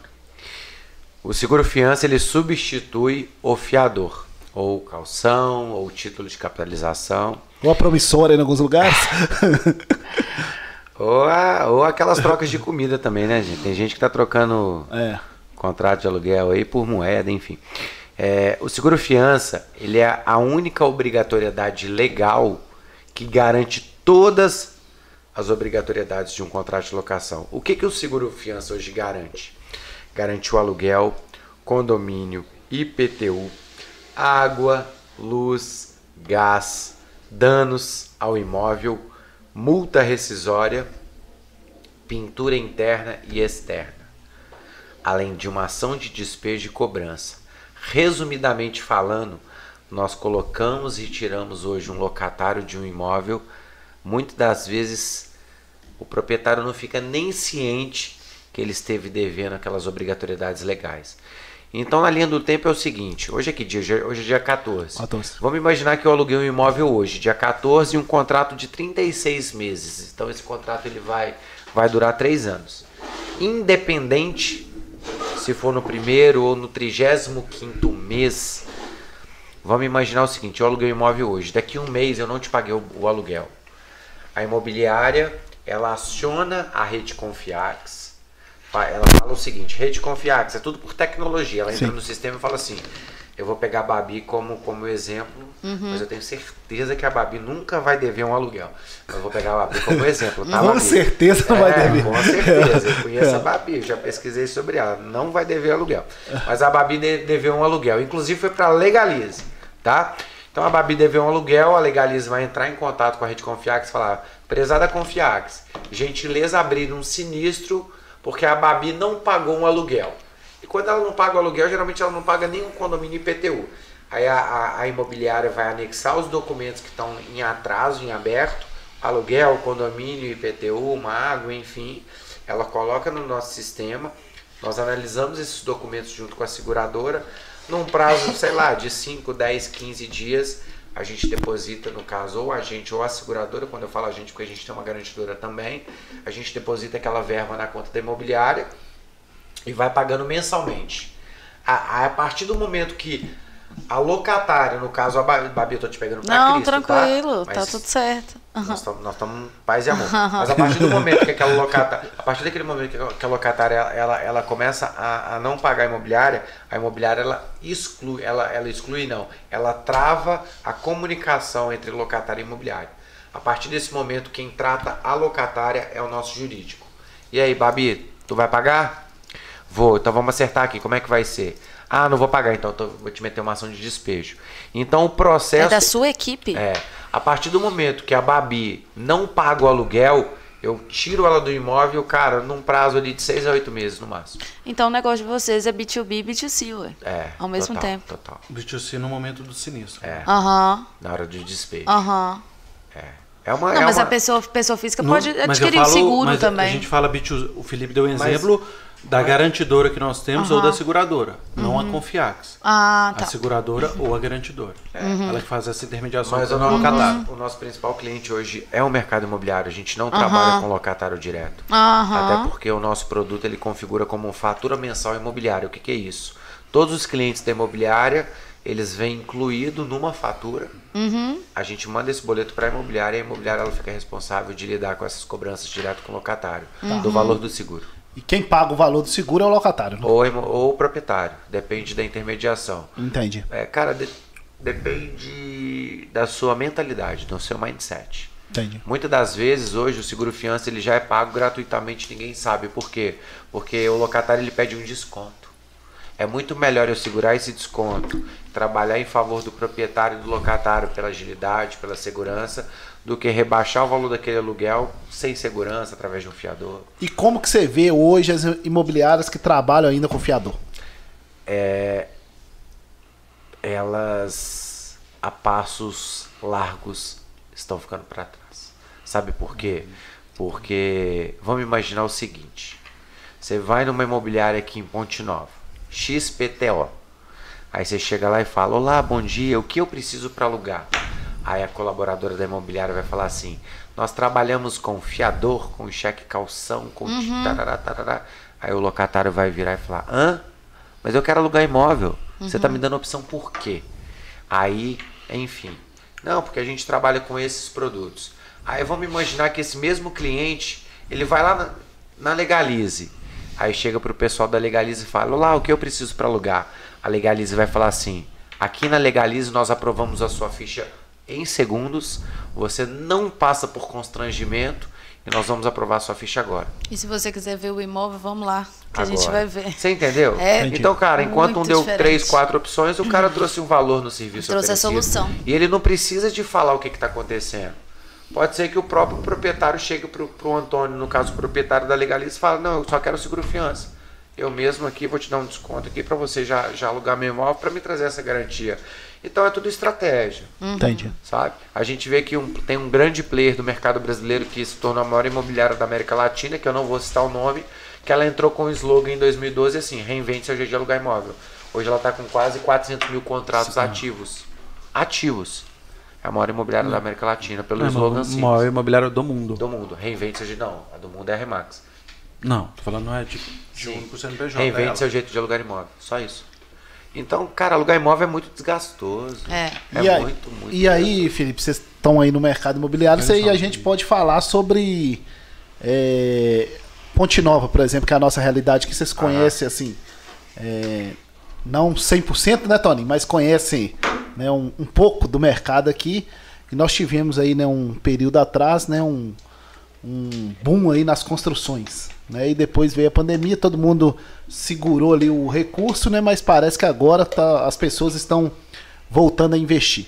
Isso também impacta no trabalho de vocês, né? Porque quanto mais é, construções, mais novos prédios, Mais novas, mercadoria mais mercadoria, isso impacta. Como é que está o mercado hoje, né, na capital, aqui no interior? Como é que vocês estão avaliando isso aí nesse período aí Tá. pós-pandemia? Tá.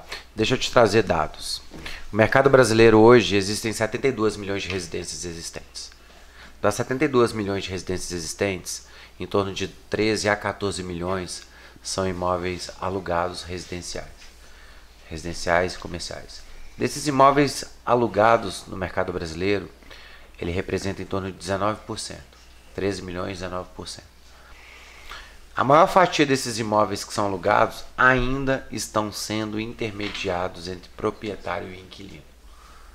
Tá? Então, entre 7 e 8 milhões ainda estão na mão do proprietário e do inquilino direto. As imobiliárias, elas têm uma menor fatia.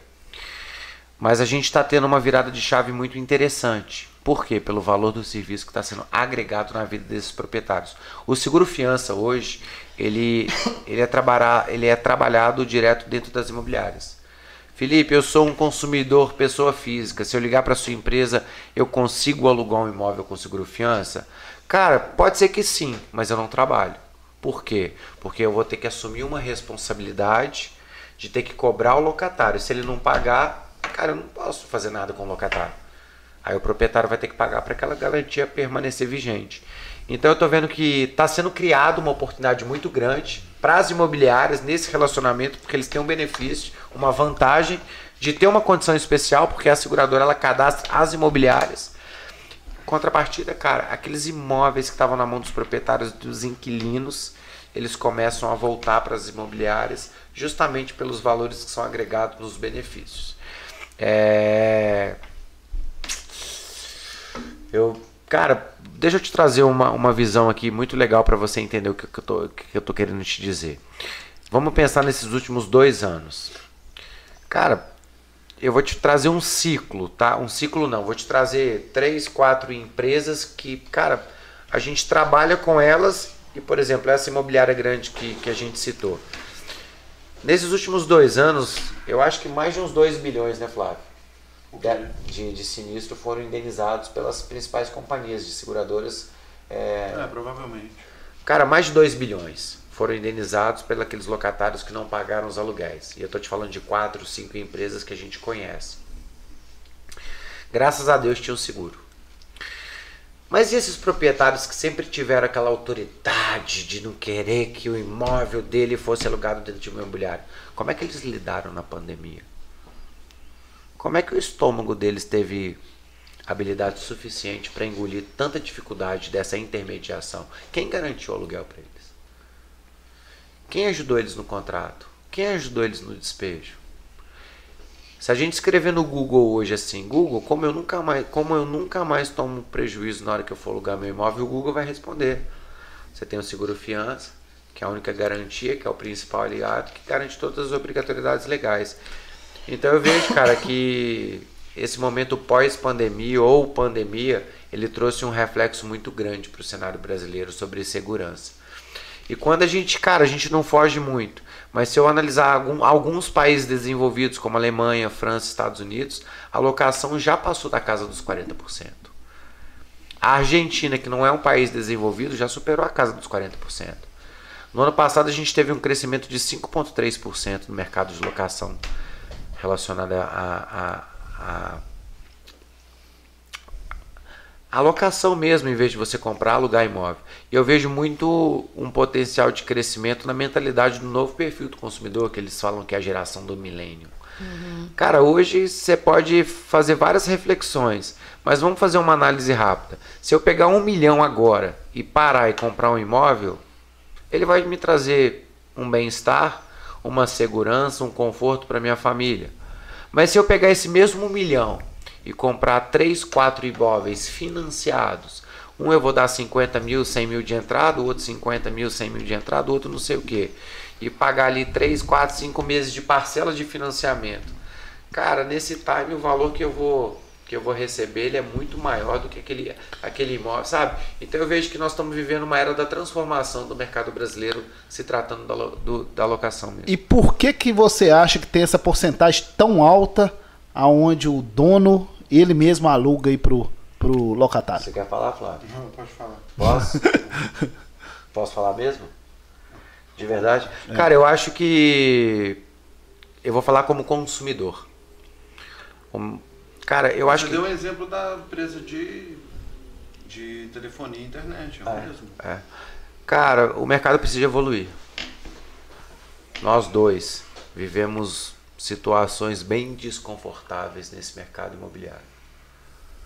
Ah, Felipe, por quê? Cara, muitas das vezes os donos das imobiliárias eles estão muito preocupados em vender. Eles esquecem que o aluguel cria oportunidade. O aluguel paga conta. O aluguel é um dinheiro que recorre todo mês. Que você consegue criar estratégia, consegue criar um marketing, consegue criar conexão. E a mentalidade, cara, desse mercado não pensa assim. E esse fundamento fez com que os proprietários cada vez estivessem mais distantes das imobiliárias. É por isso que está cheio de proprietário que deixa imóvel em várias imobiliárias. Por quê? Porque o serviço é o mesmo.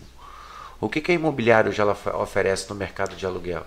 Eu alugo seu imóvel, eu administro e daqui um ano eu te ligo para aumentar o IGPM ou IPCA e nada mais. Não relaciona né, no momento ali pós contrato assinado.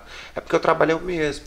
Entendi. Então é isso que faz hoje o proprietário não querer deixar o imóvel dentro de uma imobiliária. É simplesmente isso. O benefício que é oferecido, a comunicação que é feita. O Tim já prepara o corte aí, tá? Não, não, não, não precisa, não, mas não precisa de preparar, sabe por quê? Deixa eu contar para vocês. É, eu me coloco nessa mesma situação. Entendi. Do mesmo jeito que eu falo de um setor hoje imobiliária, corretoras de seguro também. Se você me falar, Felipe, qual que é o futuro das corretoras de seguro? Cara, muitas vão fechar. Com certeza absoluta. Por que, que quando a gente entrou no mercado, a gente entrou num, num, num oceano que ele estava completamente já poluído?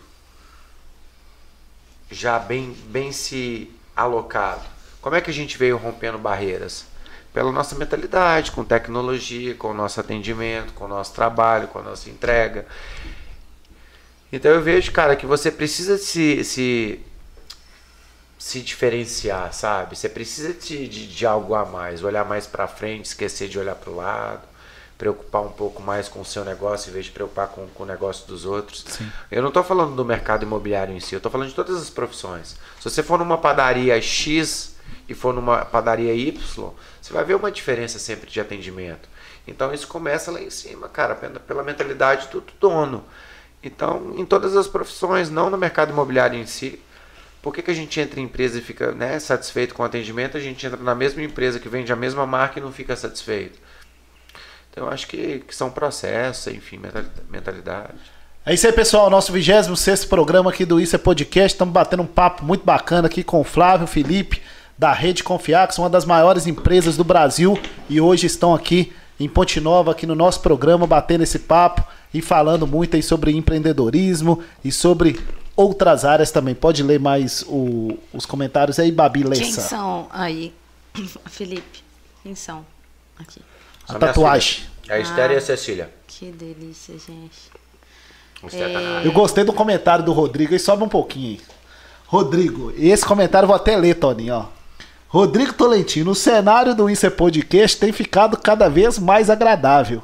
E o toque feminino, com certeza, hein? Parabéns. Obrigada, Essa Rodrigo, lindeza. É, é o toque feminino. Parabéns, né? Babi Lessa veio para somar, né? É, a Mônica Pena, até cliente minha, ela tem um desafio muito grande. Ela trabalha hoje como inovação na área de gestão de pessoas. Ela acredita muito que o relacionamento que existe entre, entre funcionário e empregador está tá passando por alteração, por essa mudança de mindset com essa nova geração. E eu até falei com ela para mandar uma pergunta, porque ela achou muito interessante quando você estava falando sobre a forma de lidar com seus funcionários, essa coisa da mesa e tal. Aí ela mandou assim, ó. É, muito bacana a estratégia de gestão de pessoas, sensacional. Aí a pergunta: vocês têm sentido os impactos da pandemia nas relações com os colaboradores, no que tange a retenção de talentos, engajamento e produtividade? Uma vez que as pessoas têm buscado por jornada flexível, home office, trabalho híbrido com foco em qualidade de vida. Se vocês têm percebido isso lá na equipe de vocês. A nossa galera não gosta de home office não, né, Flávio? É, não, uma empresa gosta, a outra não gosta não. Uhum. Mas você trazendo alternativas ao home office para trazer qualidade de vida para as pessoas, flexibilidade, a gente consegue chegar no meio termo e no equilíbrio. Uhum. É, vou dizer assim, uma empresa nossa é ambiente, funcionava né, mais, cara, funcionava um exemplo, em dois dias da semana você precisa de home office. Você começa a quebrar os dias totais em home office em, em escalas durante uhum. a semana para determinadas pessoas. Um dia um, uma turma, no outro dia outra turma. Então você vai conseguindo flexibilizar encontrando um equilíbrio uhum. para dar essa qualidade de vida. Isso é até um, um dos maiores desafios hoje na, na gestão de uma empresa, é porque antigamente as pessoas buscavam salário. Uhum. E o uhum. empregador ele tinha muita visão de se eu estou pagando em dia, as pessoas não têm o que reclamar. Uhum. E hoje em dia não. Elas buscam muito mais que um salário. Com certeza. Esse é o desafio dela, porque para mudar o mindset dos empregadores é muito difícil, porque a maioria pensa dessa forma. Se a gente está pagando em dia. O que, que eles estão reclamando? É, o que, que eles estão reclamando? Essa... Mas o ambiente é o ambiente que é transformador. A questão não é a mentalidade das pessoas, é o que, que você tem proporcionado para sua equipe. Então, na nossa empresa, por exemplo, cara, a gente tem uma energia 100% alto astral.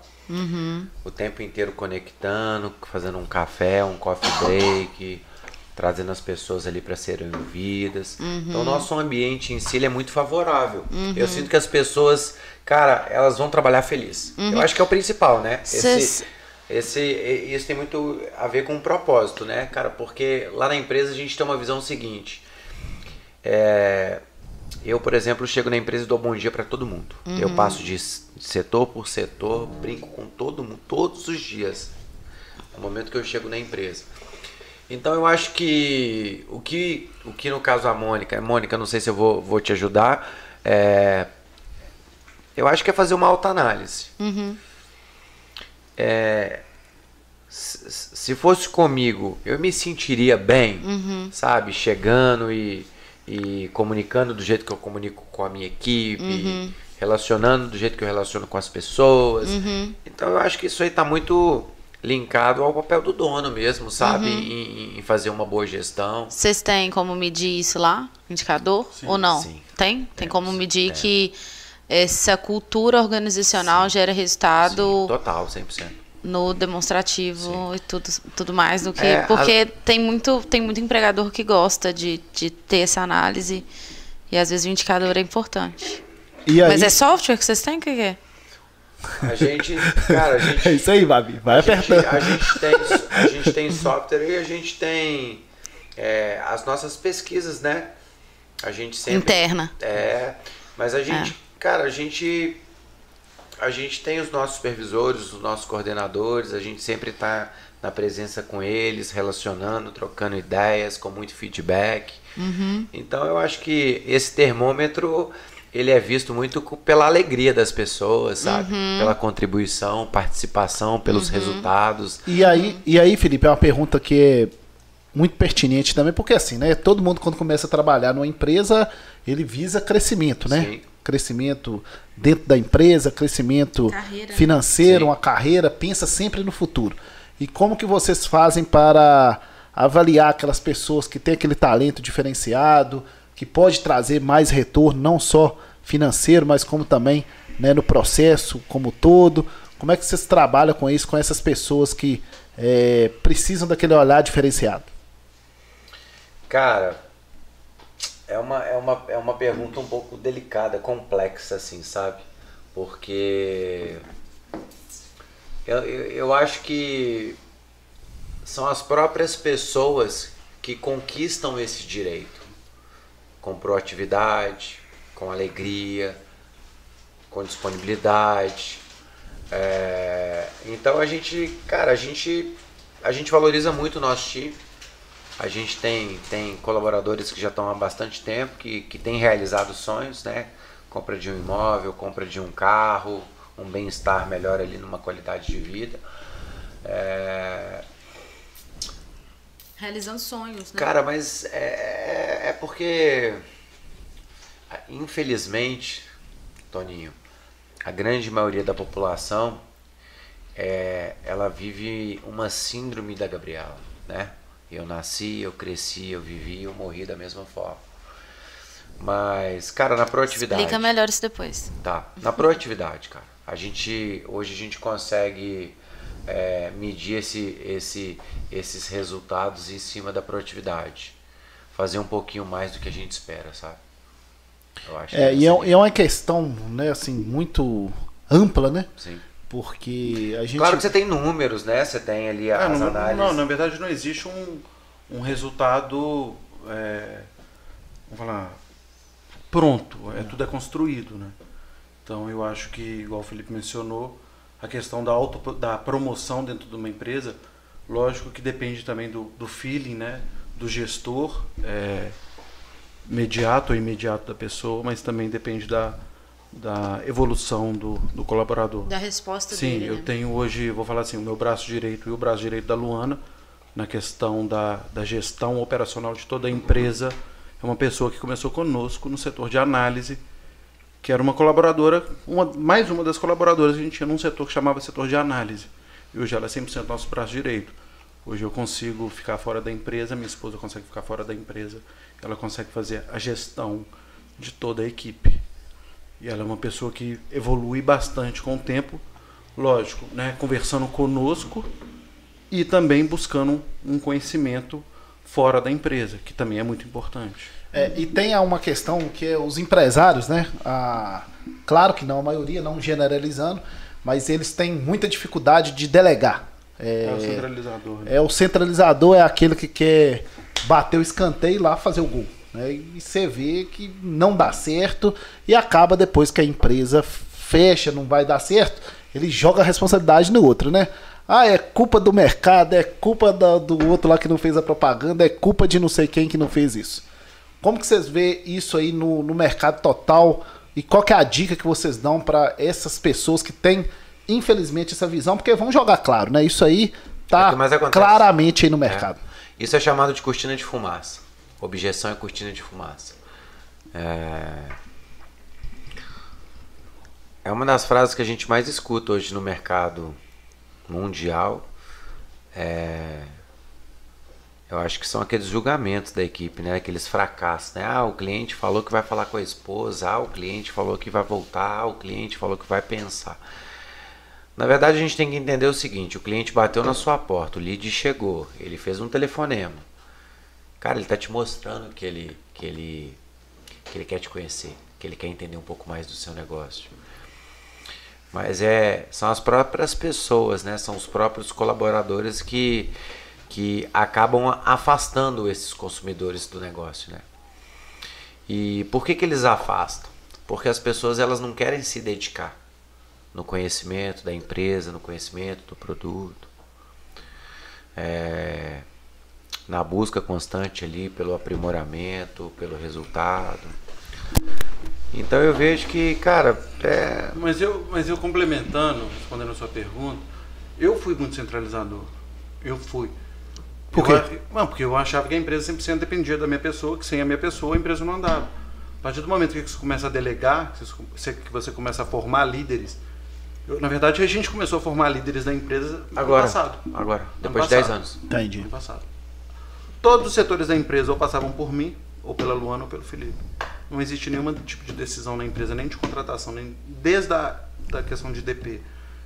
Admissão, é, demissão, construção de projetos, construção de tecnologia, é, aprovar ou reprovar alguma coisa sem a nossa decisão. A partir do momento que você começa a, a, a delegar, a descentralizar, que não é nem delegar, é descentralizar, e as pessoas, a, questão de delegar, as pessoas confundem delegar por delagar, de, delargar.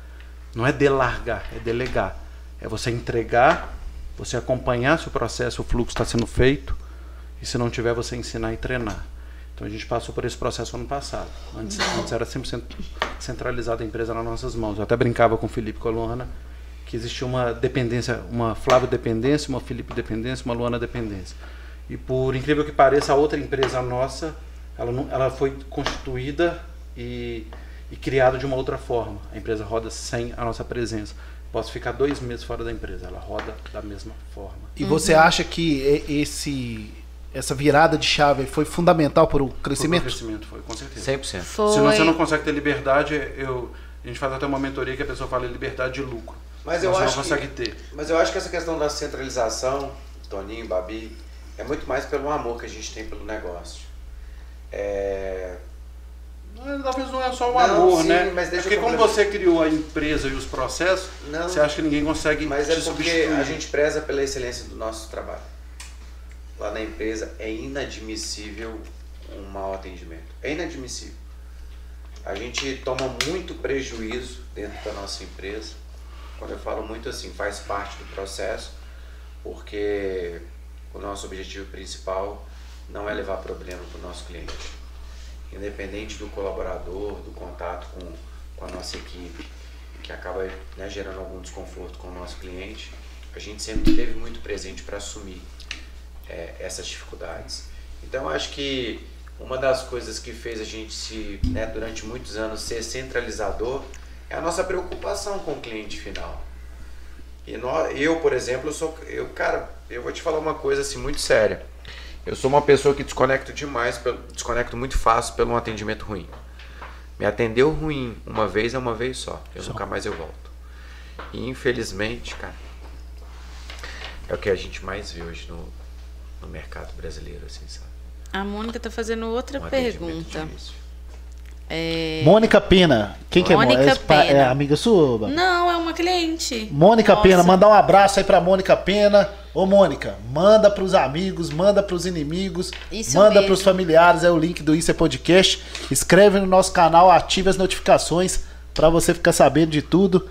E hoje está participando aqui é, né, de, com o nosso um bate-papo aqui com o Flávio grande. Felipe. O desafio dela de trabalho nessa área é muito grande. Admiro demais, inclusive.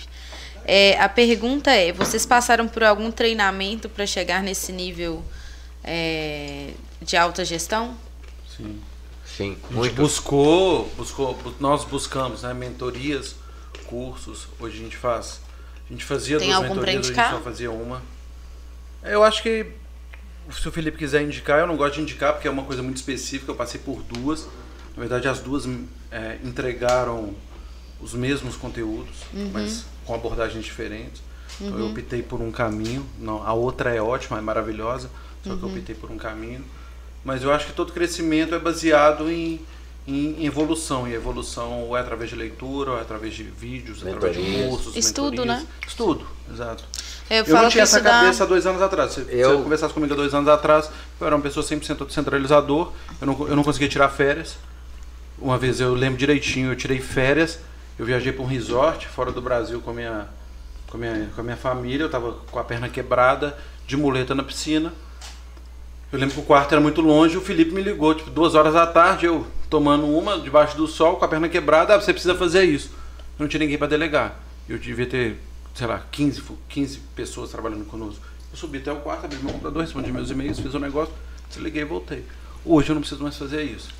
Então uhum. é uma uhum. evolução que a gente passa com base em mentorias e cursos, estudos, seja. Mas eu, mas Mônica, eu, eu posso te ajudar também. É, desde 2015, 16, eu já venho nessa busca constante do, do, do aprendizado, do conhecimento.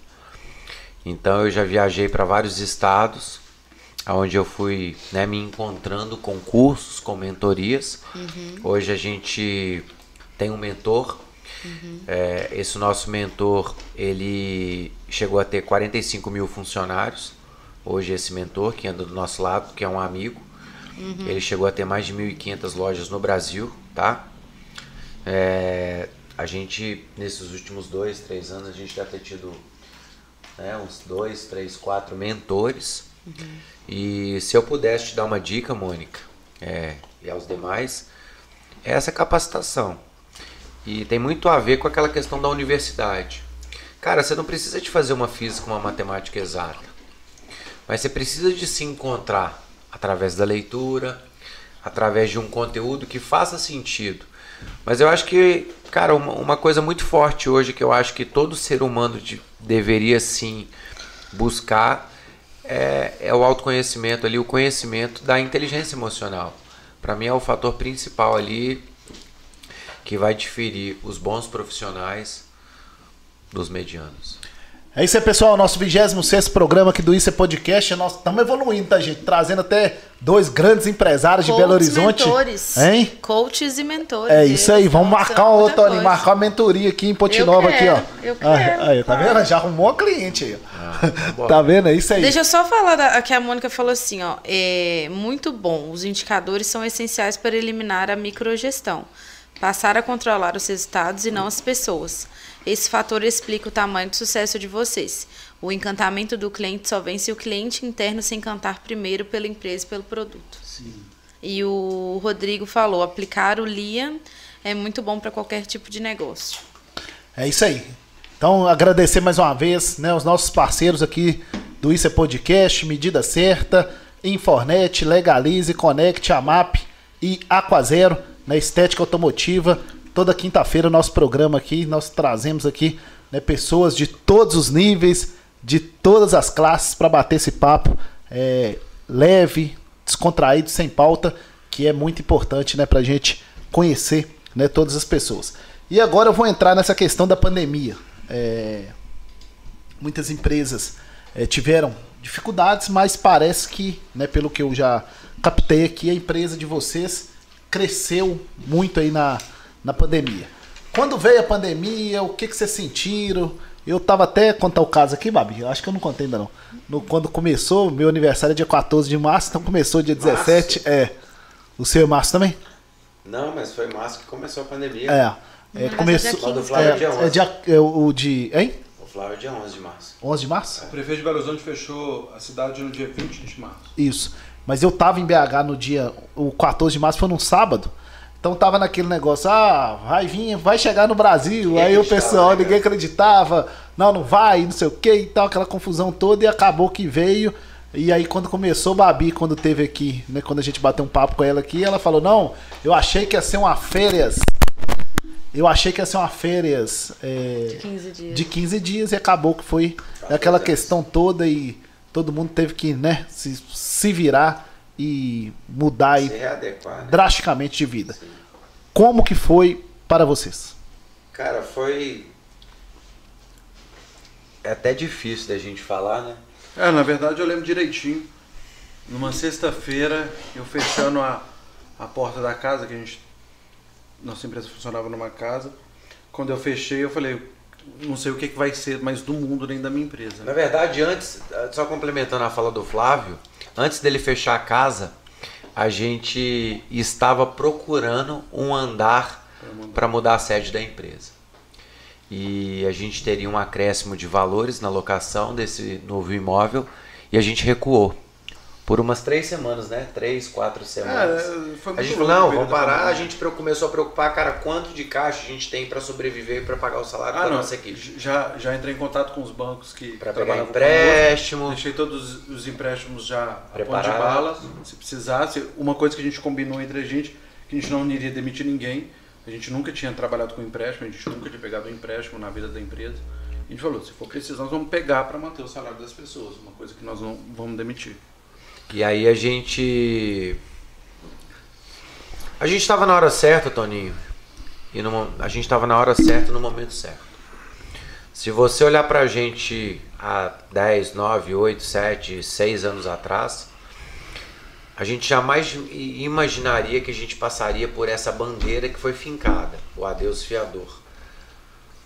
A liberdade e a exclusão do fiador do mercado. Cara, 8, 9, 10 anos atrás a gente vendia 15 seguros, fianças. 9 num mês. Hoje a gente vende milhares em um mês. E foi o momento que a gente mais cresceu. A gente saiu de uma equipe de 12 para quase 100 pessoas. Isso eu estou falando em uma base em Belo Sim. Horizonte. E tem muito a ver esse nosso crescimento com a situação do mercado que a nossa, né, que a nossa empresa, que a nossa profissão de corretor de seguros para o mercado imobiliário estava presente naquele momento. Mas foi o momento que a gente mais cresceu, que a gente mais ajudou vidas, pessoas. E demorou para a gente chegar nesse momento. A gente teve que aprender muito. Mas foi, cara, foi um aprendizado e para a gente foi uma transformação. Eu então, até cito. no momento da pandemia, a gente tava querendo mudar, travamos, depois olhamos e falamos, cara, vamos mudar. Sim. Mudamos em março ou abril de 2020. Depois que a gente mudou, a gente tinha mudado para um andar em torno de, sei lá, 300, 400 metros quadrados. E há quatro meses atrás, a gente mudou para um andar de quase 600 metros quadrados. Então, na pandemia, cara, a gente cresceu três, quatro, cinco vezes a mais. E sem falar que, né, A partir do momento que, que fechou tudo, você começa a pensar no, nos seus parceiros, que são as imobiliárias, e quais estratégias você poderia adotar para, para ajudá-los né, a continuar mantendo os clientes. Então eu lembro que uma das melhores e mais significativas ações que, a gente, que nós fizemos, a gente comprou 70 mil assinaturas eletrônicas, porque os cartórios estavam fechados, e imobiliários, se precisassem assinar algum tipo de contrato ou fazer algum tipo de rescisão, não conseguiriam, porque o cartório não estava aberto para ela fazer a é. rescisão.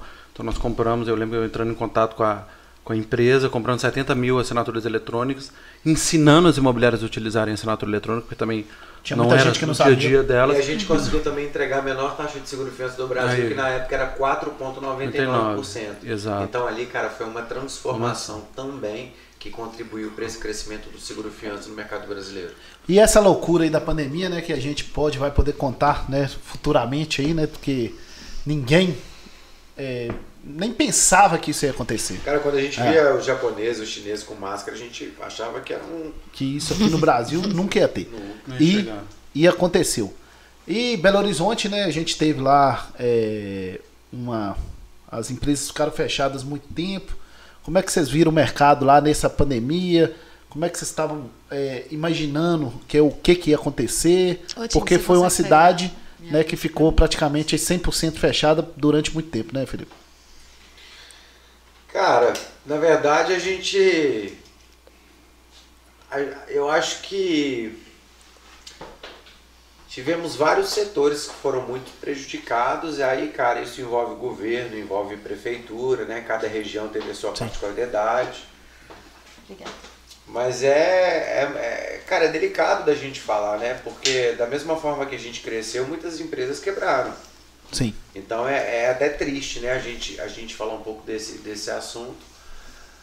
Mas, cara, a gente, a gente tava no momento ali, cara, que a gente lidava com hashtag Fica em Casa, com um produto que beneficiava proprietário.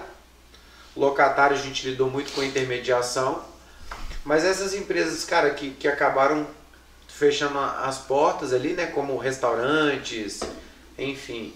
É, cara, é uma coisa muito mais política, né? Sim.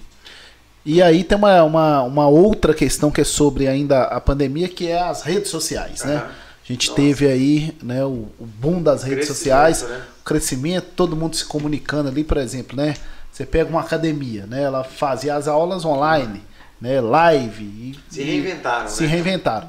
E aí, hoje, né? Como é que vocês fazem lá com a, o sistema seus da, da rede social, dessa proximidade, né? com os parceiros, com os clientes, porque hoje, né, quem 97% das informações estão na internet. Então tem que ter esse trabalho aí é, permanente que não é fácil de fazer, né? A pandemia ela ela, vamos falar, ela forçou. Só incomoda vocês chega ah, mais tá, próximo. Então puxa aqui, ó. Ah, desculpa. Na verdade, a pandemia acho que ela forçou uma. Não, nada. Nós isso aqui, isso aqui nós vamos terminar. Eu, tô querendo é gin. Nós vamos terminar aqui, só meia. pegar pra você. Só meia-noite. Não, aqui, é. aquele ali, tendo o olhinho vermelho. Não, tô, nós vamos terminar. Esse aqui é Sou atleticano, né? Sou atleticano. Fui dormir ontem meia-noite depois do jogo do Galo. Vou descer 5 horas pra ir pra academia hoje. Nossa. Sofreu. 5 da manhã acordado. Se eu dormir 4 horas foi muito essa noite. E sofreu ainda, né? Porque. Ah, nem me fala. Ontem não deu certo, né? Mas eu acho que a pandemia ela, ela forçou uma. O, o, o, energético. Ela forçou a. Então vamos falar, o mercado em geral a se atualizar e a se inovar, né? Pensa antes da pandemia, quantas reuniões por Zoom você fazia? Zero. E hoje? Todas. Exatamente. Então, a pandemia ela fez um processo de transformação que talvez levariam 10 anos, ela fez em um ano. 30 anos em um ano. Exatamente. Então ela fez. Tudo foi. Tudo teve que ser imediato e urgente. Então acho que a pandemia, nessa área de forçar a tecnologia, a inovação e a mudança de cultura, ela foi, não posso falar benéfica, porque uma pandemia nunca é benéfica. É mas ela ajudou a, ajudou a transformar e melhorar alguns processos, vamos dizer assim. E aí, Felipe, como é que faz lá? A, é, Cara, a gente, a gente trabalha no sistema educacional. A gente trabalha no sistema educacional. Como é que funciona esse fluxo? Semanalmente eu abro uma sala onde eu capacito ali, cara, dezenas de centenas de imobiliárias em todo o Brasil. E esse nosso trabalho, ele é impulsionado, cara, Como a gente trabalha com, com, nesse formato educacional, preparando e qualificando a equipe das imobiliárias para eles terem uma intermediação muito mais qualificada com proprietários, inquilinos, cara, essa mensagem cada vez mais cresce. Sim. Então eu vejo que eu, eu por exemplo, sou uma pessoa que trabalho muito forte ali na, nas minhas mídias sociais. Sim. Eu acompanhei lá e. Com esse tipo de comunicação, tem uma galera que me ajuda, que me acompanha, que me dá todo o suporte. E. Cara, meu objetivo principal também é capacitar o meu time para que eles também façam com que essa mensagem cada vez mais, né, ela, ela se amplie. Mas por um lado positivo, a tecnologia ela foi muito favorável para a gente nessa evolução do Zoom, do Meet, né, do Teams. Por quê? Porque, cara, quem imaginaria que a gente, por exemplo, eu, eu capacito, cara, eu tenho cliente em todo o Brasil. Eu abro uma sala toda quinta-feira, 9 horas da manhã, que eu faço um treinamento. Geralmente eu faço quinta uma, uma quinta-feira focado na área comercial. E a Luana é minha, minha, minha sócia, junto com o time de sinistro, administrativo financeiro. Em outra quinta-feira fala de processos, enfim. Então a gente está muito presente. Hoje é muito legal quando a gente fala disso, porque, porra, cara, uma vez por semana eu falo com empresas, né, do, parceiras, meus clientes, por todo o Brasil. Sim. E se, cara, se talvez eu não tivesse vivenciado essa, essa crise, essa, essa pandemia, talvez eu teria que estar tá fazendo o que eu sempre fiz, viajando no Brasil, Avião. pegando carro, parar para é. Então, cara, por um lado foi muito positivo. Entendi. Fez com que a gente chegasse cada vez mais próximo do nosso cliente. E nós estamos vivendo a era, a era da, da, transformação, da inovação. O século XXI é o século da tecnologia. E aí, e a família nisso tudo? Como é que ela fica, Felipe? Né? A gente sabe que o empreendedorismo ocupa muito tempo. É, você tem que é, deixar muita coisa de lado. E como que é a família? Como que vocês... É, Cara, eu... Como que vocês lidam né, com esse tempo? Né, porque as demandas são gigantescas, né? Ainda mais uma empresa do tamanho né, que de vocês hoje, mas também como na vida como Sim. um todo. Como é que vocês lidam com a questão social, a vida social, a vida familiar?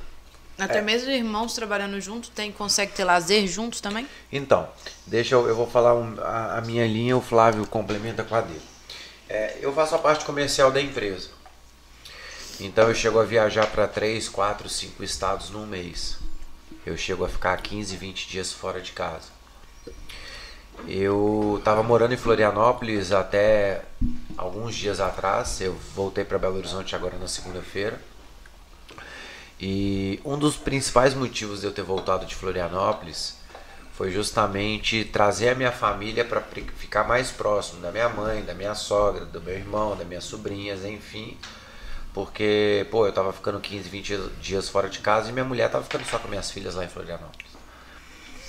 É, só que na vida tem, tem tudo tem que ter um porquê.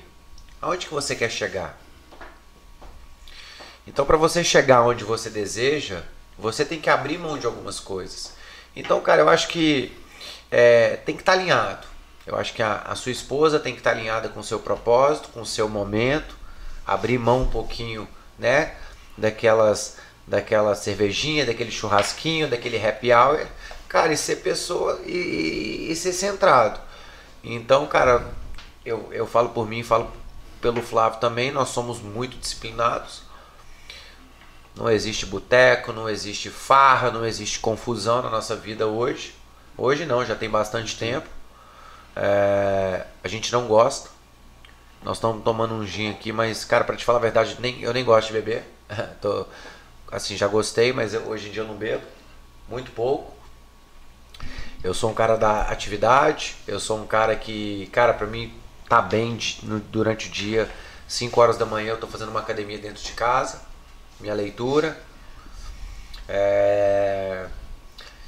Então tudo é um momento. Eu acho que se você tem um comum acordo ali legal com a sua família, um alinhamento bem definido, cara, eu acho que é uma fase.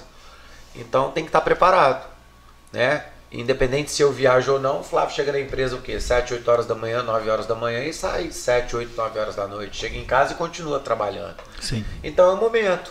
Sim. Então são escolhas que você faz da sua vida. Então a gente escolheu isso e a gente está feliz pra caralho por estar tá fazendo tudo que a gente está fazendo hoje. Então, cara, isso, infelizmente, existem pessoas e pessoas e a gente escolheu isso para nossa vida. Então, acho que é uma decisão.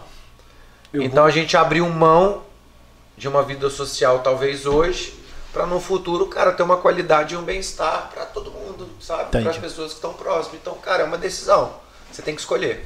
Eu falo que no, né, o meu caso ainda ele é um pouco mais complicado, porque eu e minha esposa somos sócios na empresa e sócios na vida, né? Vamos dizer, a gente é sócio na vida. Uhum. Então, chegam um, determinados momentos, igual eu tenho uma recordação muito forte na minha cabeça, que sábado, 6 horas da manhã, que eu gosto de acordar 5 e meia, 5 e 15 da manhã, é, ela abriu o olho, eu comecei a falar da Confiax para ela, ela falou, pô, Flávio, são sábados, são 6 horas da manhã, meu amigo, me ajuda aí.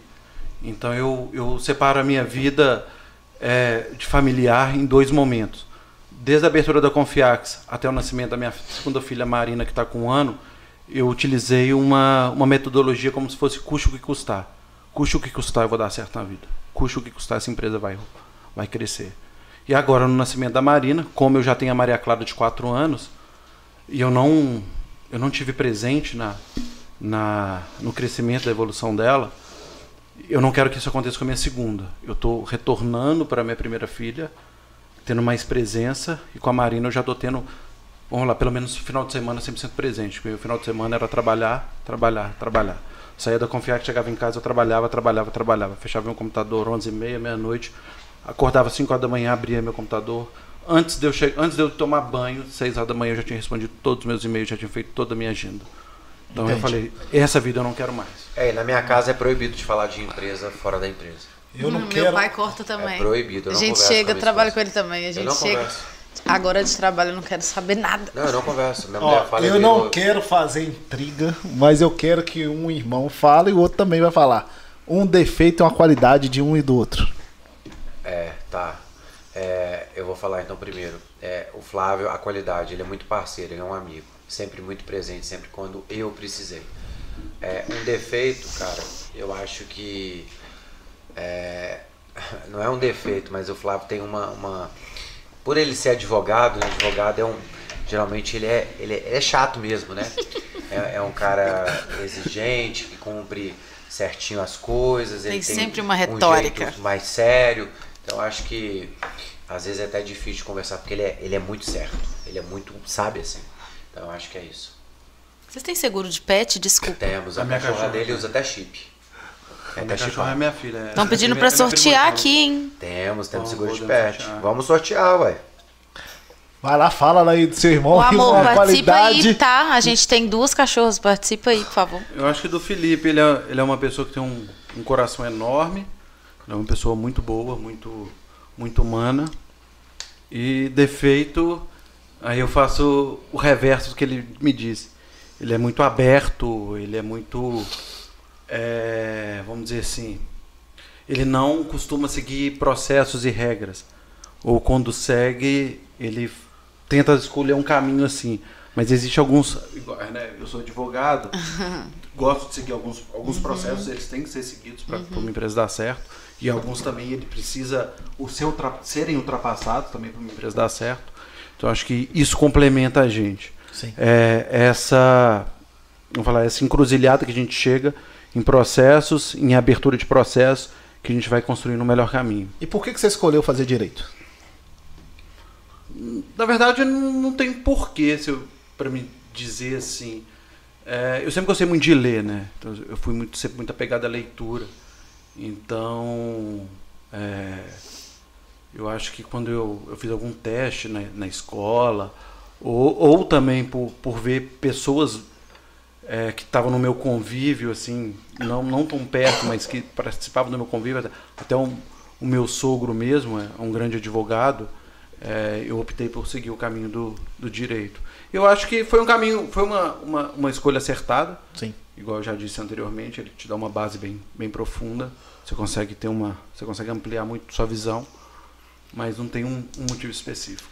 E agora nós já estamos chegando ao final, mas Flávio e Felipe Gomes vão falar e dar uma dica para quem está começando, quem está lá pensando, ah, gente, eu vou empreender com isso. Ah, gente, mas tem dificuldade isso. Ah, gente, mas eu não tenho dinheiro. Ah, gente, eu preciso de um financiador. Ah, gente, eu preciso de um parceiro. Qual é quais, né, são as dicas que vocês, né, dois empreendedores de sucesso, vindo aí, né, da capital de BH, podem passar aí para as pessoas que estão começando, que estão pensando, né, num, num, num modelo de negócio? Eu, deixa eu só começar porque eu vou falar bem, bem breve. Eu acho assim, empreender é um sonho e todo sonho para ele se materializar tem que realizar. Então a principal função hoje para a pessoa que está pensando em empreender é executar, é realizar. Porque só sonhar não vai te levar a lugar nenhum. E também tem aquela frase do, acho que é do Paulo Lema, da Ambev, que sonhar grande ou sonhar pequeno dá o mesmo trabalho. Então vamos sonhar grande. Boa. Então é isso que eu tenho para deixar de mensagem. É, eu. Puxa aqui, puxa aqui. Para você que quer empreender na vida, a primeira coisa que você tem que pensar é em qual problema que você vai resolver. Esse é o primeiro fator. O segundo é para você acreditar. O terceiro é você ter certeza que no começo não vai dar certo e vai demorar para você começar a achar que vai dar certo. E nos momentos mais difíceis é o momento que você mais aprende, que você mais calejado se torna. Então, cara, empreender é um desafio muito grande mas, cara, se você não amar, não entregar o seu máximo, não dedicar 100% da sua energia, do seu tempo, não vai dar certo. Mas trabalhe é, o seu lado emocional. Eu acho que a saúde, o seu corpo, eu falo que eu falo não. Existe uma frase que o Joel J fala que, que é assim: transforme seu corpo, corpo num tanque de guerra. Saúde, família, trabalho. Eu me, eu me exercito me muito, mas assim, não sou sarado, nada disso. Não me preocupo com isso, em momento nenhum. Mas todo dia de manhã eu faço minha atividade. Porque eu acho que essa minha energia que eu tenho diariamente vem muito de encontro a esses cuidados que eu tenho hoje com o meu corpo, com a minha cabeça. Então acho que assim, cara, saúde, é, o estudo, a família, que é a plenitude, ela tem que, cara, esse conceito, né? Aí eu não vou entrar muito aqui em religião, mas você tem que ter uma fé, você tem que cuidar da sua saúde, você tem que ter ali, cara, uma plenitude, um bem-estar, um aconchego que vai te ajudar a, a, a chegar no seu, no seu ideal. Então, assim, é, é isso. Uhum. É, eu acho que a atividade física também faz é exercitar a disciplina. Sim, fundamental. Aí você tem um compromisso com você mesmo e aí você exercitando essa habilidade na atividade física, você consegue melhorar no seu trabalho, ser mais produtivo. E Sim. E aí, é um, por exemplo, um quando você infinito. quando você fala de saúde, vou só dar uma dica para vocês que têm preguiça. Ah. Eu não quero ir na academia. Escutou o Matheus, meu namorado? Eu não quero ir na academia. E tudo, e tudo, e tudo tá na mente. Sim, eu tô na academia todo dia, minha filha. Eu sou professor de educação física, Com, tô na academia todo é, dia. Como é que eu comecei, por exemplo? Vê lá minha rede social lá. Seu nome na parede, né? Não, vê lá minha rede social lá. Eu vou lá, faço a esteira, posto, você, você acompanha lá, ó. Não, ele posta e não faz a esteira. Né? ele vai lá, eu, ele leva uma mala pra academia, Ele vai lá só fazer o registro. Troca de roupa, posta, é. filma todas as trocas de roupa na esteira e vai pra por dia. Por exemplo, como é, que eu, como é que eu consigo chegar nesse nível de disciplina? Gente, se eu não fizer um exercício todos os dias, eu nem saio de casa. Mas como é que eu cheguei nesse, nesse, nesse momento? Eu, primeiro que eu, o Flávio citou bem, eu não sigo regras. Uhum. Tudo que você falar para mim fazer, eu vou fazer o contrário, pode ter uhum. certeza. Aqui no meu braço tem escrito quebre as regras. É, eu sou inconformado com o padrão. Mas eu não fujo também, não. Eu sou um cara que desvia para um lado para o outro, cara, porque eu acredito muito na minha linha de raciocínio. Uhum. Mas eu escuto muitas pessoas também. Mas eu acho que o primeiro ponto, para motivar vocês que estão nos assistindo, por exemplo, eu tenho duas cachorras. Como é que eu comecei a me desenvolver nessa atividade? Porque assim, eu não sou aquele cara, apesar que, pô, eu faço academia. Eu, por exemplo, lá em Florianópolis eu paguei uma academia um ano e tal, tomei um prejuízo porque eu voltei antes, utilizei um prazo e não faço mais isso de novo. Então eu tenho uma academia dentro de casa que ninguém tem que me falar o horário, quanto que eu vou pagar, então eu faço porque tem que fazer. Não é, não é uhum. essa palavra, gente. Esse negócio tá feio, tá pago, isso não existe. Isso, primeiro que você não tá devendo nada para ninguém. Então nunca foi dívida. Então tá feito porque você resolveu fazer. É, só que, cara, você tem que, que trabalhar sua mente para você ter uma disciplina para criar um hábito. Então como é que eu desenvolvi isso comigo? Eu tenho duas cachorras. E pô, eu morava num apartamento e eu acho assim inadmissível ter duas cachorras pequenas, mas cara, não sair com a cachorra todo dia de manhã e à noite para dar uma volta na rua. Então como é que eu fui me desenvolvendo? Primeiro dia eu saía, dava uma volta no quarteirão. Segundo dia eu dava duas. Terceiro dia eu já começava a rodar o bairro. Então no quarto E a cachorra dia... lá? Não, minha cachorra Morrendo. 25 quilômetros de bicicleta Caramba. comigo. Então, é, essa disciplina fez com que eu criasse um hábito. Então, Sim. cara, eu vejo que assim, pô, eu quero viver. Né, eu perdi, a gente perdeu nosso pai com 60 anos, então, cara, eu quero criar uma história diferente. Entendi. Sabe? Então é isso, eu acho que é criar um hábito, mas aí o hábito vai, vai te ajudar nesse, nesse caminhar. Mas eu acho que a saúde, cara, o exercício, ele é fundamental. Corta pra mim, Tim. Matheus vai fazer. Matheus Ferraz, esse recado foi para você. Matheus Ferraz Mateus. vai fazer a inscrição dele lá na medida certa Palmeiras, que vai inaugurar em breve aqui. É isso aí. No bairro você. Palmeiras. A maior academia de Ponte Nova agora aqui no bairro Palmeiras, né? Mateus Vou conseguir um desconto para você, não vai ter desconto. Já conseguiu, já tá, já o voucher já tá pronto aqui. já vai ser aluno lá, o primeiro aluno da academia aqui em Palmeiras. E Matheus, a gente ajudou, gente, hein? Estou muito feliz aqui de receber. Deixa eu ler a última pergunta. A última pergunta não, na verdade, o Rodrigo, ele quer reiterar aqui que ele falou assim, é, desculpa, acho que ficou no ar. Lean Manufacture ou Lean Six Sigma são ferramentas de qualidade para buscar melhoras de performance, seja da produtividade, seja do convívio, seja de faturamento. É, mando, aí ele falou mandar um abraço para Orlando, meu padrinho de coração. Vou mandar, pode ficar tranquilo que eu vou mandar.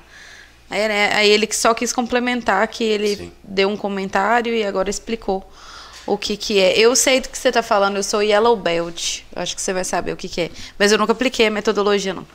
É isso aí, mandar um abraço aqui pro Rodrigo e para toda a turma aí ligada no nosso programa.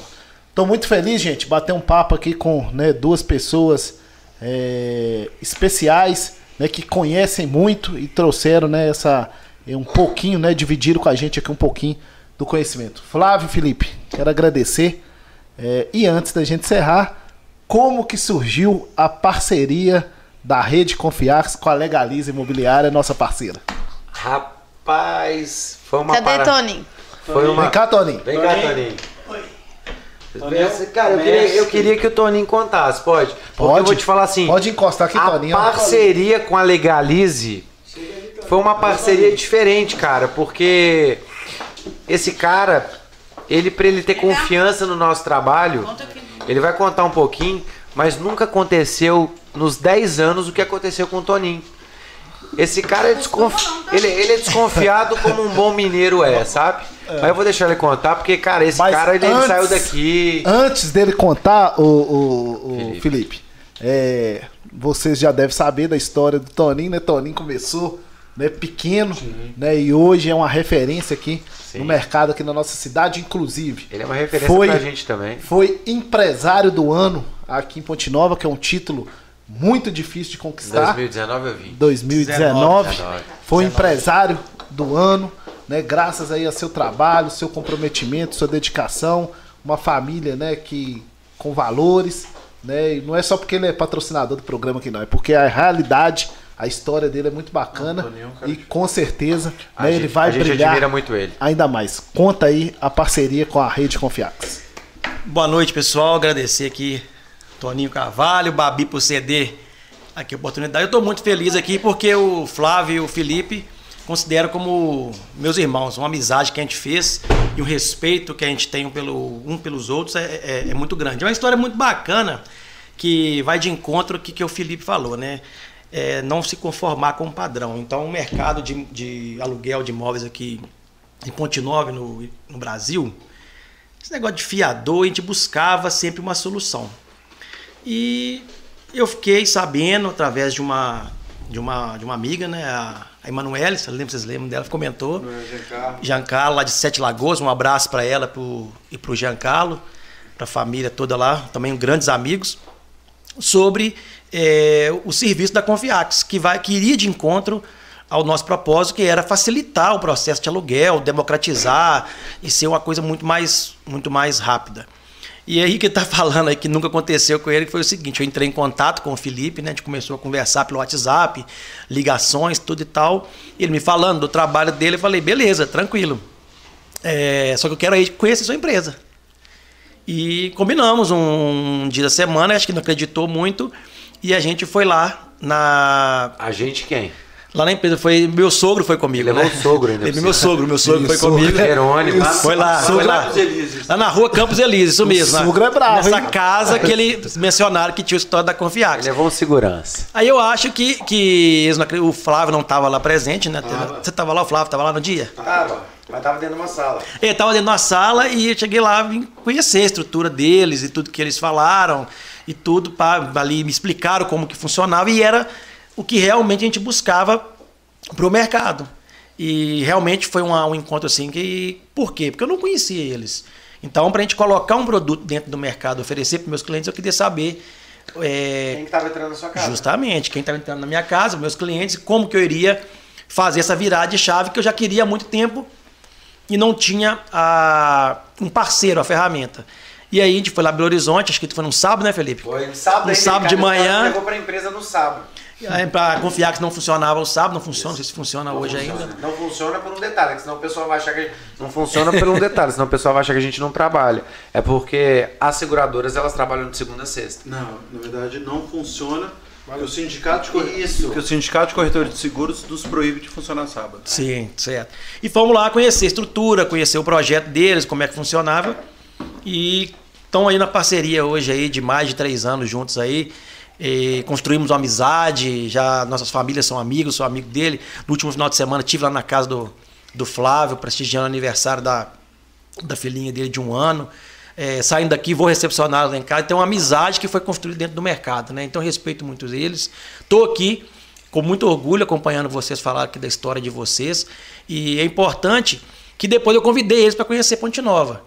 Tá, agora, beleza, eu vim aqui na sua casa conhecer. Vamos lá também para você conhecer a empresa, para você conhecer nosso processo, aonde que você vai é, interagir com a gente lá. E aí vai se vai esses longos. Hoje a gente aboliu do escritório é, a palavra fiador, a gente Ah, não a trabalha. Foi a, prim- a- foi a imobiliária que revolucionou o mercado, né, Tony? Não, a gente não trabalha com fiador mais, não, não, não, não tem espaço para isso mais. Você vai alugar o que você falou, você vai alugar um imóvel, você vai pedir um favor. Você imagina você, por exemplo, pedir um favor para um cunhado ou para uma irmã e essa, vão lá e negam. Cria uma, um clima. Não, e, o Toninho pode falar até melhor do que eu, porque ele está inserido no mercado. Hoje, se alguém te pedir para você ser fiador, é melhor você falar o seguinte: não, eu vou ser o locatário, você vai ser o fiador. É, Não é? com certeza. Porque se o locatário não pagar, o fiador tem que pagar. Tem que pagar. E Tá. ele responde com os bens. É muito pior pro fiador. Aí você inverte Exato. a responsabilidade. Então, essa parceria nossa aí, Dorinho, é de muitos anos. Fiquei muito orgulhoso com o convite de poder recepcioná-los aqui. Tenho certeza Nós que somou ficamos- muito, né? Com certeza.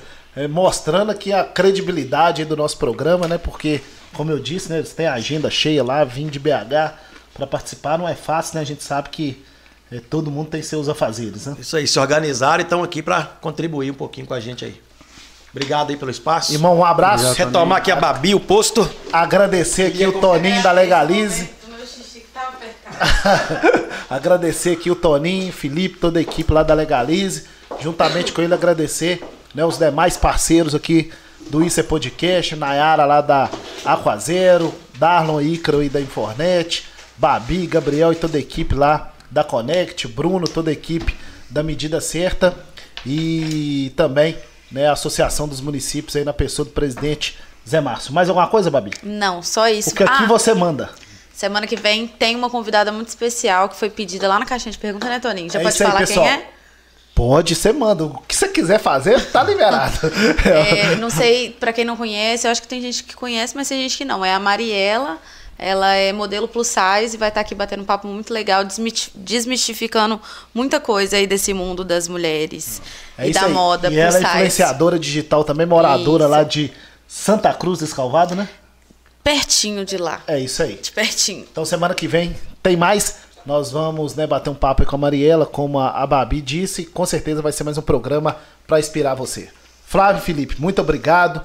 Parabéns pelo trabalho, sucesso. Que Deus abençoe as suas empresas.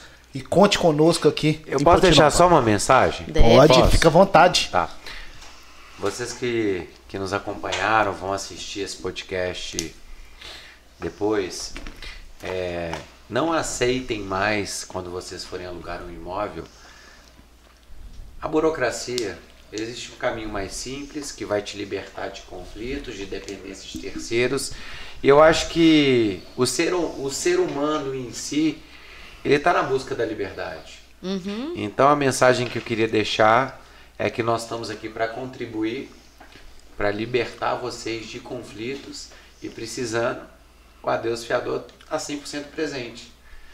Toninho, obrigado. Babi, obrigado. Precisou de vocês, então procura Legalize, é isso. Procura Pode legalize. procurar Legalize. Legal. É isso aí. E se, for, e se for em outra cidade e buscar imobiliária e ela não oferecer essa liberdade que nós proporcionamos, indique a rede Confiax. Ah, muito bem. Obrigado, Babi. Obrigado, Toninho. Foi uma honra estar aqui participando com vocês. Muito sucesso no Obrigado. Isso é Podcast. Para vocês e também. Conte conosco sempre. Muito é, obrigado. a gente coloca a bandeira da confiança. Claro, tamo ah, junto. é, com certeza, com certeza. Obrigadinha, obrigadinha, obrigadinha. Tamo é junto. nós, tamo junto. Até é semana isso, que vem. É isso aí, gente. Finalizando então com muita alegria aqui mais uma edição do Isso é Podcast. Semana que vem tem mais. Quinta-feira, às 19h30. Em breve, Isso é Podcast duas vezes por semana. Só estamos esperando o, o, o homem avalizar aí. Nós vamos mandar brasa aí duas vezes por semana, tá ok? Babi, obrigado. Eu que agradeço. Vamos de novo, não volta? Volta, claro. com certeza. Da próxima vamos vez trazer... falar mais da vida pessoal, menos de trabalho. É, Aí até eu vou beber. É, na verdade, Isso. a gente falou tanto de Traz empreendedorismo, também, eu esqueci de falar. Eu tenho uma filha de 12 anos, que é uma baita empreendedora, com quase 200 mil seguidores. a minha filha, ela tem uma loja, ela vende os negócios dela no condomínio, sozinha. Um Parabéns. dia eu vou trazer ela para contar um pouco da história Com dela. Certeza. Vamos trazer a esposa, que é sócia também. A esposa, as é. filhas. É, e tem aí. a Mili também, que vai trabalhar todo dia conosco, que é a nossa pet. Começar é a fazer uns programas nos restaurantes, assim, comendo, claro, bebendo. Agora nós vamos lá em BH. É, Rapaz, boa. É isso boa aí. ideia. Vocês deixaram nós dois. É, boa ideia. Ô, gente, muito obrigado.